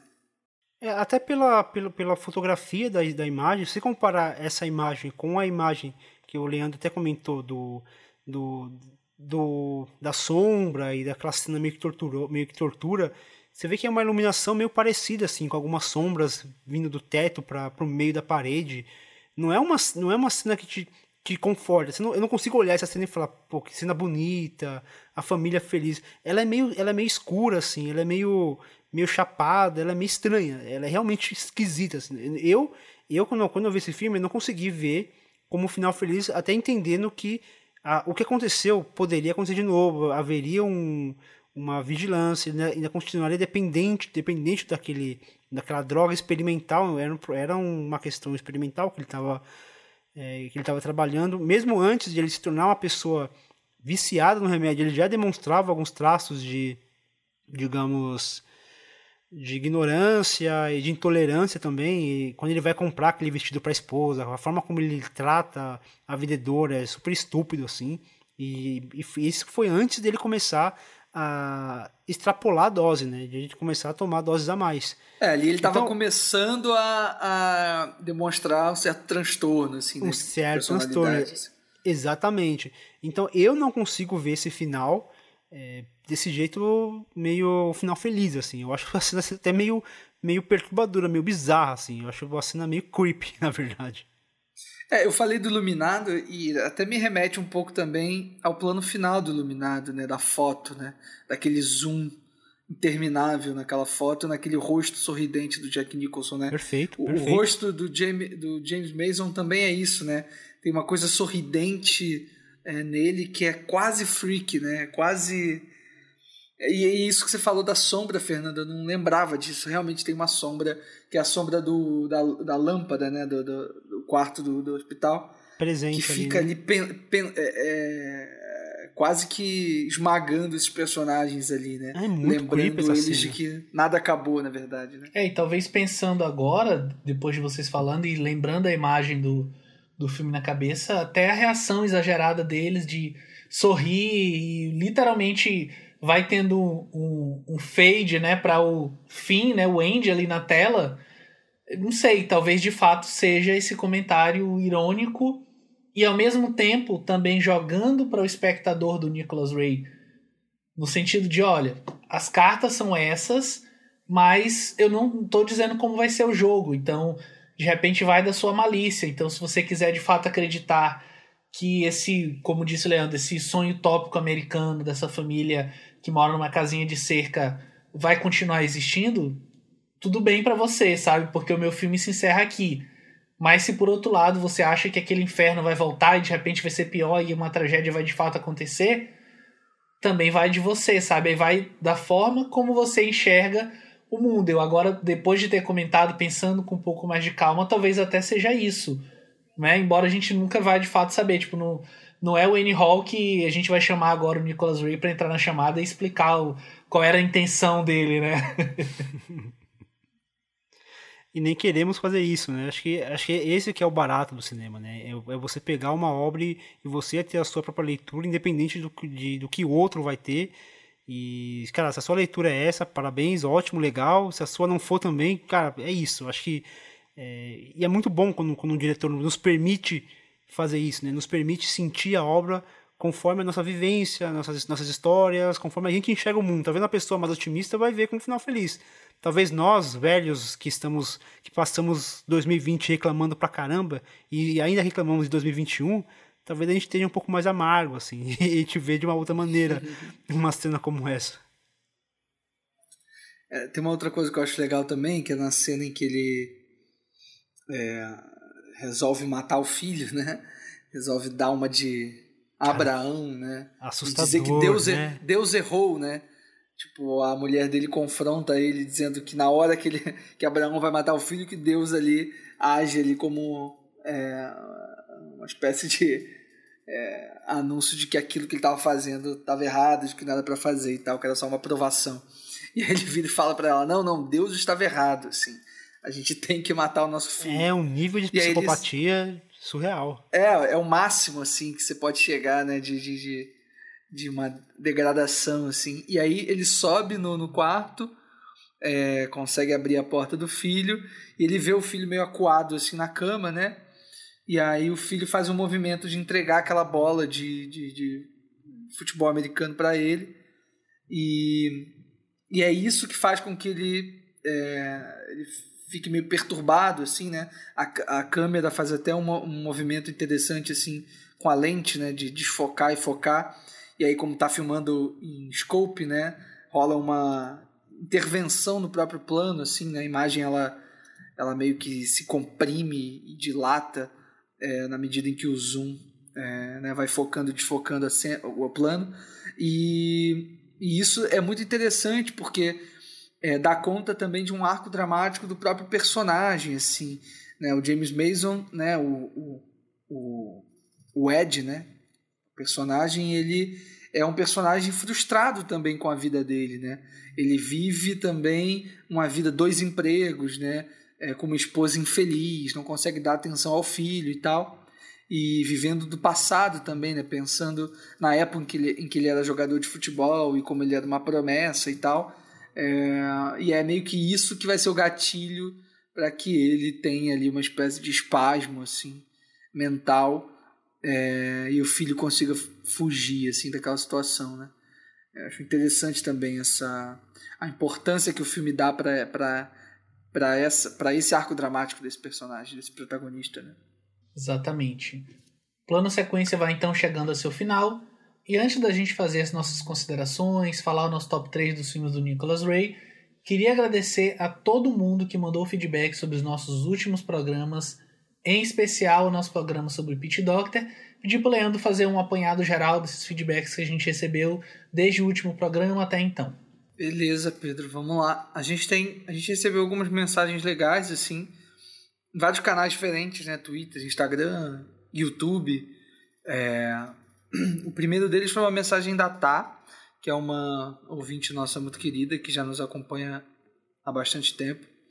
Ela mandou uma mensagem super legal, é, falando da nossa trajetória mesmo, assim, de quando ela começou a ouvir e da forma como ela percebe que o, que o nosso podcast é, foi crescendo também, né? Ela fala na mensagem que a nossa proposta de trazer essa diversidade de, de diretores é maravilhosa e que o modo como a gente traz essas discussões aprofundadas sobre cada filme, mesmo falando sobre muitas obras ao mesmo tempo, né, num, num programa só, é muito gratificante de ouvir. E obrigado, tá? Muito gratificante de ler as suas mensagens e, e a mensagem de quem manda pra gente, de quem compartilha. Ela mandou esse, essa mensagem a pretexto do podcast do David Lynch, que ela escutou e, e gostou bastante. É, a gente também recebeu uma mensagem bacana no Instagram da Ariel. Ela estava ouvindo o nosso episódio sobre a Sofia Coppola e, enfim, comentou um pouquinho sobre é, quando a gente falou do, do As Virgens Suicidas, né? E se existe alguma forma de retratar, alguma forma certa, né? De retratar o suicídio no cinema e tal. Ela comentou sobre o 13 Reasons Why, né? Que, enfim, teve essa essa polêmica na época do lançamento da série e tal. E ela falou que que ela acha que não tem uma, uma forma certa né, de retratar o suicídio é, em tela, mas que existem várias formas e você e o importante é que você lide né, com esse assunto com cuidado e tal. E enfim, ela fala um pouquinho mais sobre as virgens suicidas tal. Obrigado, Ariel, pela mensagem. É... O... E concordo plenamente com você, Ariel. É. O Fernando também tem uma mensagem, né? Que, recebe... que recebemos no tem, YouTube. Tem, tem. Foi lá no YouTube, no vídeo que eu fiz sobre o Asas do Desejo, que aí a gente faz uma relação, uma correlação ali entre o, o Vendes e o Tarkovsky, ele comenta, ele faz um texto enorme, aliás, parabéns, viu? O texto tá, talvez ficou até melhor até, até que o vídeo. E, e aí ele fala no final, que ele, é um texto bem longo, então eu só vou ler um trechinho, mas eu quero que, que a galera que tá ouvindo, de repente, dá um pulo lá no YouTube, lá no canal do Artcines, tem lá o vídeo sobre o Asas do Desejo, em, em, fazendo referência ao programa que a gente fez sobre Vin Vendors, e aí ele fala no final que o contraste e a dualidade filmado entre o preto e branco, representativo da atemporalidade angelical e as cores vivas e fortes, tal qual o desejo e a efemeritude, representativos da dimensão humana. E aí ele faz uma relação com o que o Tarkovsky, o que o Tarkovsky faz também no seu cinema. É um texto bem, bem complexo, assim, bem interessante, e é mais uma forma também da galera interagir com a gente, né? A gente faz sempre que é possível a gente faz algum vídeo relacionando, um vídeo ensaio relacionando com algum tema aqui do podcast, ou um filme que a gente falou aqui no programa, ou sobre o próprio cineasta, né? então você vai ver lá vídeos sobre é, Michael Mann, sobre Zachowski, sobre... É, pensar mais um aqui, o sem Bene, e aí tem vários lá. Então, mas uma forma de também agregar mais conhecimento e ter uma outra conversa, de um outro formato também, que aí é um formato de ensaio. Tem eu, a Marina, o Pedro também narra, mas a gente tá querendo convencer o Leandro a fazer também uma narração para ter mais uma voz lá no canal. É isso, ele tá meio parado agora, mas daqui a pouco a gente volta. Relaxa, daqui a pouco a gente volta. Mas acompanhar tem muita coisa ainda para ver. É isso. E aproveita que você já estava falando, Fernando, e já emenda aí suas considerações finais e qual o seu top 3 dos filmes do Nicholas Ray. Eita, mas já? Nem, nem me preparei aqui direito. Eu imaginei que o Leandro fosse falar primeiro. mas vamos lá. É... Cara, eu fiquei bem surpreso assim com, com o cinema do Nicholas Ray, que eu não conhecia. Conhecia mais de nome, né? Porque a gente vê muito, é, principalmente para quem acompanha é, as críticas da carreira do cinema e toda a história deles com com o movimento do, da política dos autores. A gente já falou bastante disso quando a gente falou aqui sobre o Otto Preminger. E, e assim, a gente ouve, eu ouvia muito falar, mas não tinha parado para ver os filmes ainda, né? apesar de conhecer o Juventude Transviada.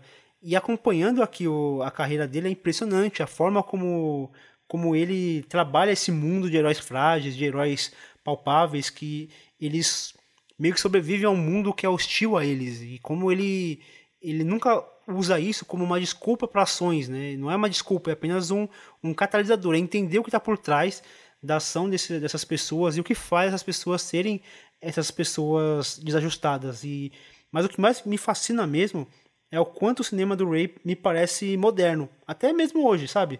É, não sei, um, uma vanguarda temática nos filmes que perdura até os dias de hoje. Eu penso que muitos cineastas hoje têm essa dificuldade de abordar temas como masculinidade tóxica, é, visto, a gente falou muito sobre Johnny Guitar, que fala muito disso, a gente tem sobre juventude, é, não aquela coisa vazia da juventude, que, que não tem pelo que lutar, mas algo mais profundo, algo de inadequação, de expectativa, de frustração, conflito geracional, tudo isso é, utilizado de, de maneira muito cuidadosa, muito e muito pessoal também. Né? A gente sempre fala que um diretor ele nunca ele nunca é um agente passivo das suas obras, né? ele é sempre um agente ativo, né? Ele passa muito das suas experiências, muitas suas vivências para suas obras e eu sinto muito isso no cinema do Nicolas Ray. Quando o cineasta ele tem essa ele, ele transpassa essa, paixão, essa paixão, a gente do outro lado da tela acaba sentindo também.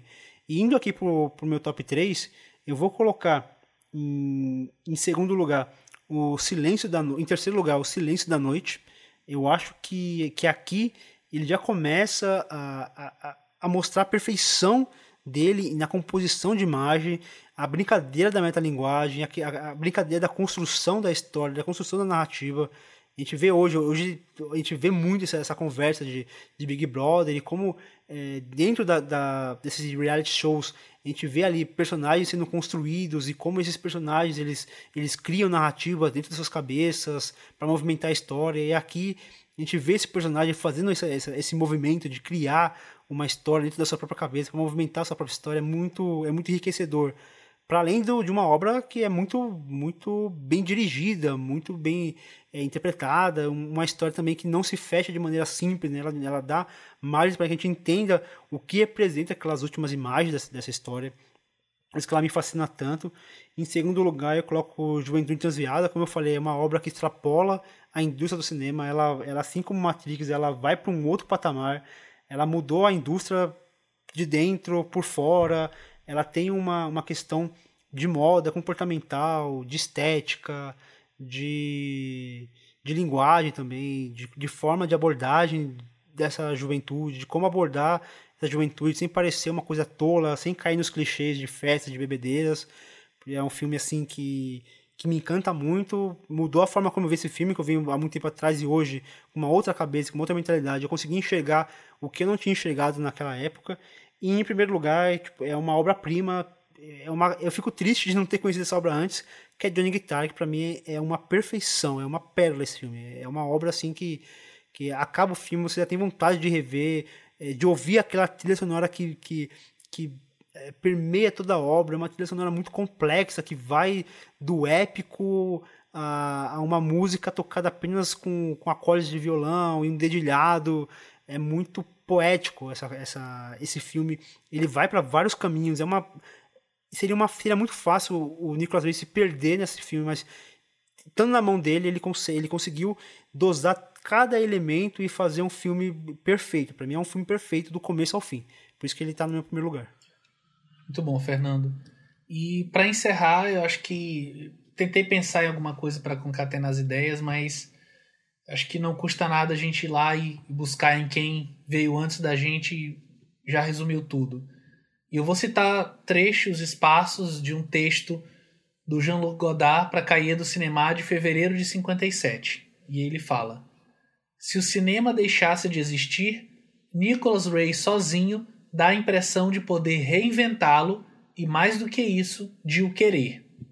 Se o cinema deixasse subitamente de existir, a maioria dos cineastas não estaria perdida.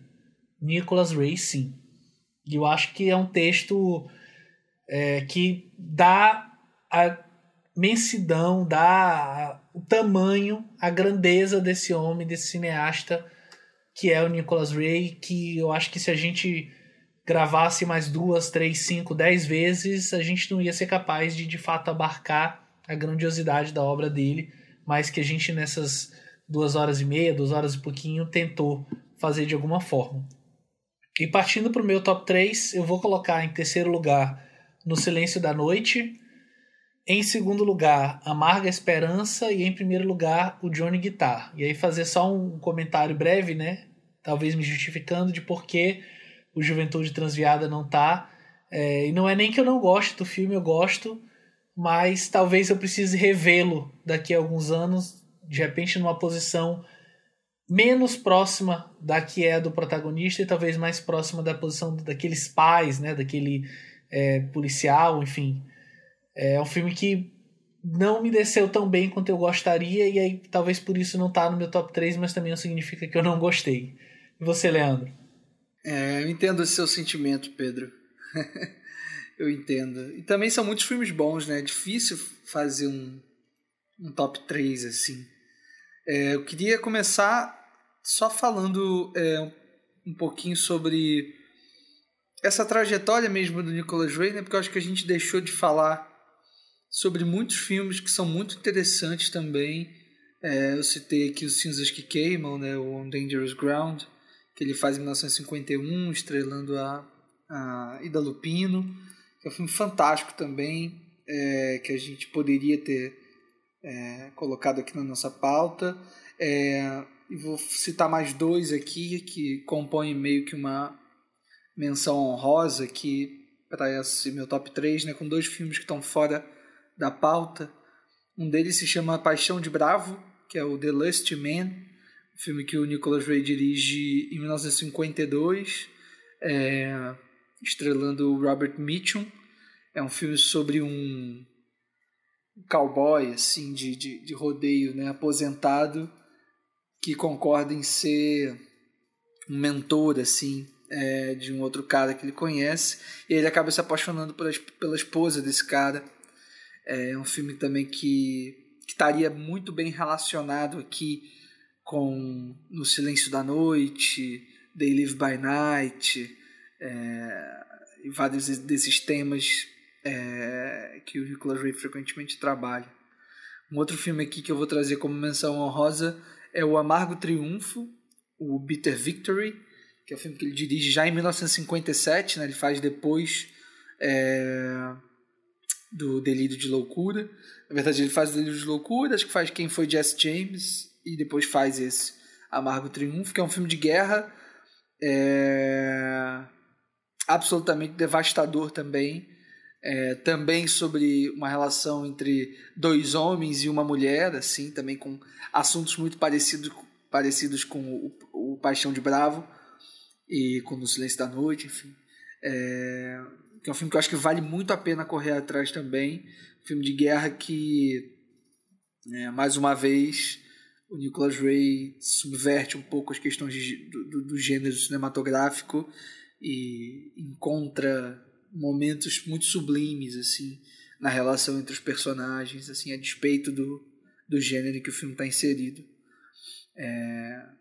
mas óbvio ao mesmo tempo também exaltando o cinema de gênero porque o Nicholas Ray acho que também reconhecia esse poder e esse fascínio assim né do cinema de gênero para a história do cinema e para a relação que ele queria ter com o público né. Uh, é, mas aí partindo para o top 3 é, em terceiro lugar, eu coloco o They Live by Night, né, o Amarga Esperança. É, acho que eu esqueci de falar quando a gente estava falando sobre o filme, mas queria só exaltar aquela cena final é, do filme, né, quando o protagonista vai andando ali pela, pelo terreno ali do, do hotel, né, onde a onde a Kitty tá tá esperando ele, né? E o Nicholas Ray faz um, um plano bem aberto assim, né? Mostrando todos aqueles arredores e aquele personagem caminhando é, para se despedir da, da amada e o Nicholas Ray ele vai fazendo um movimento é, de câmera, é, ele se aproxima ali do, do, do protagonista e a câmera é como se o filme parasse, né? Um segundo. O personagem para, assim, também. Um segundo ali naquele terreno, meio que percebe que tem alguma coisa estranha. A gente sabe, né, que tem uma emboscada ali para aquele personagem. Então acho que esse é um momento muito muito impressionante assim da, da carreira do Nicholas Ray e já é muito impressionante que, que seja logo na estreia dele, né? Então é um filme impecável assim da carreira do Nicholas Ray. É, em segundo lugar, e mesmo assim não está no meu primeiro lugar, né? Quer dizer, tem muita, muita coisa boa mesmo na carreira do Nicholas Ray. É, em segundo lugar, o Johnny Guitar. É, acho que a gente deu conta de, de, traduzir a dimensão né, que esse filme tem e da importância que esse filme tem também é, para a história do cinema.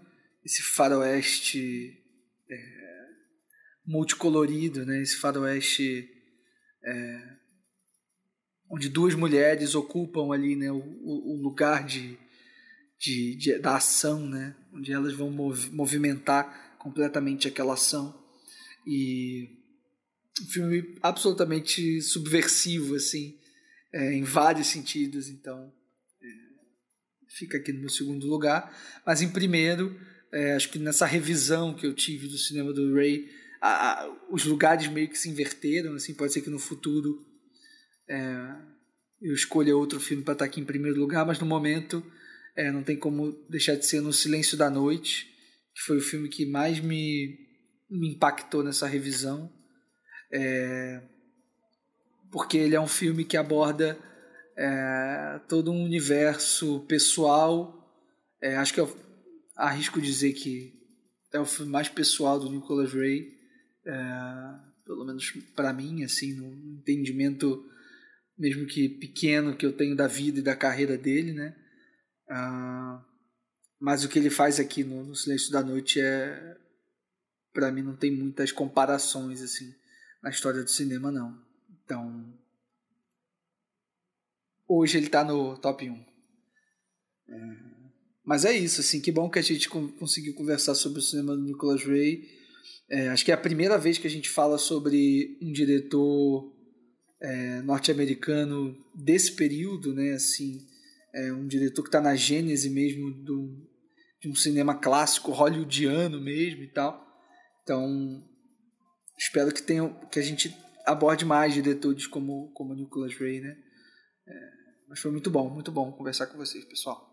Fica então assim o nosso top 3. Obrigado pela companhia, Fernando. Obrigado, Leandro. Valeu, pessoal. Valeu, Pedro. Valeu demais. O plano sequência fica por aqui. Um grande abraço e até o próximo mês.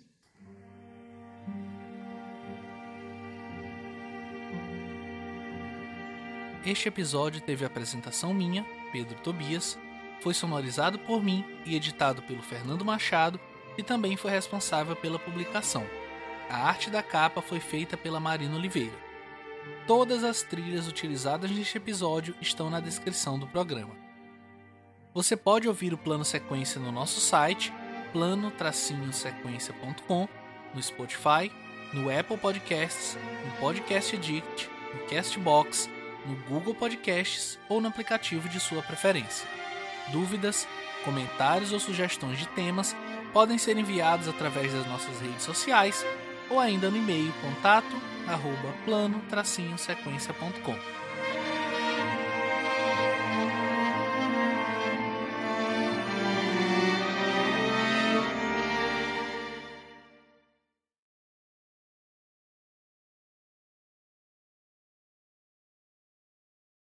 Ah, e atenção! Reserve seu fone de ouvido, pois no próximo programa falaremos do cineasta iraniano Mossemar Malbaf.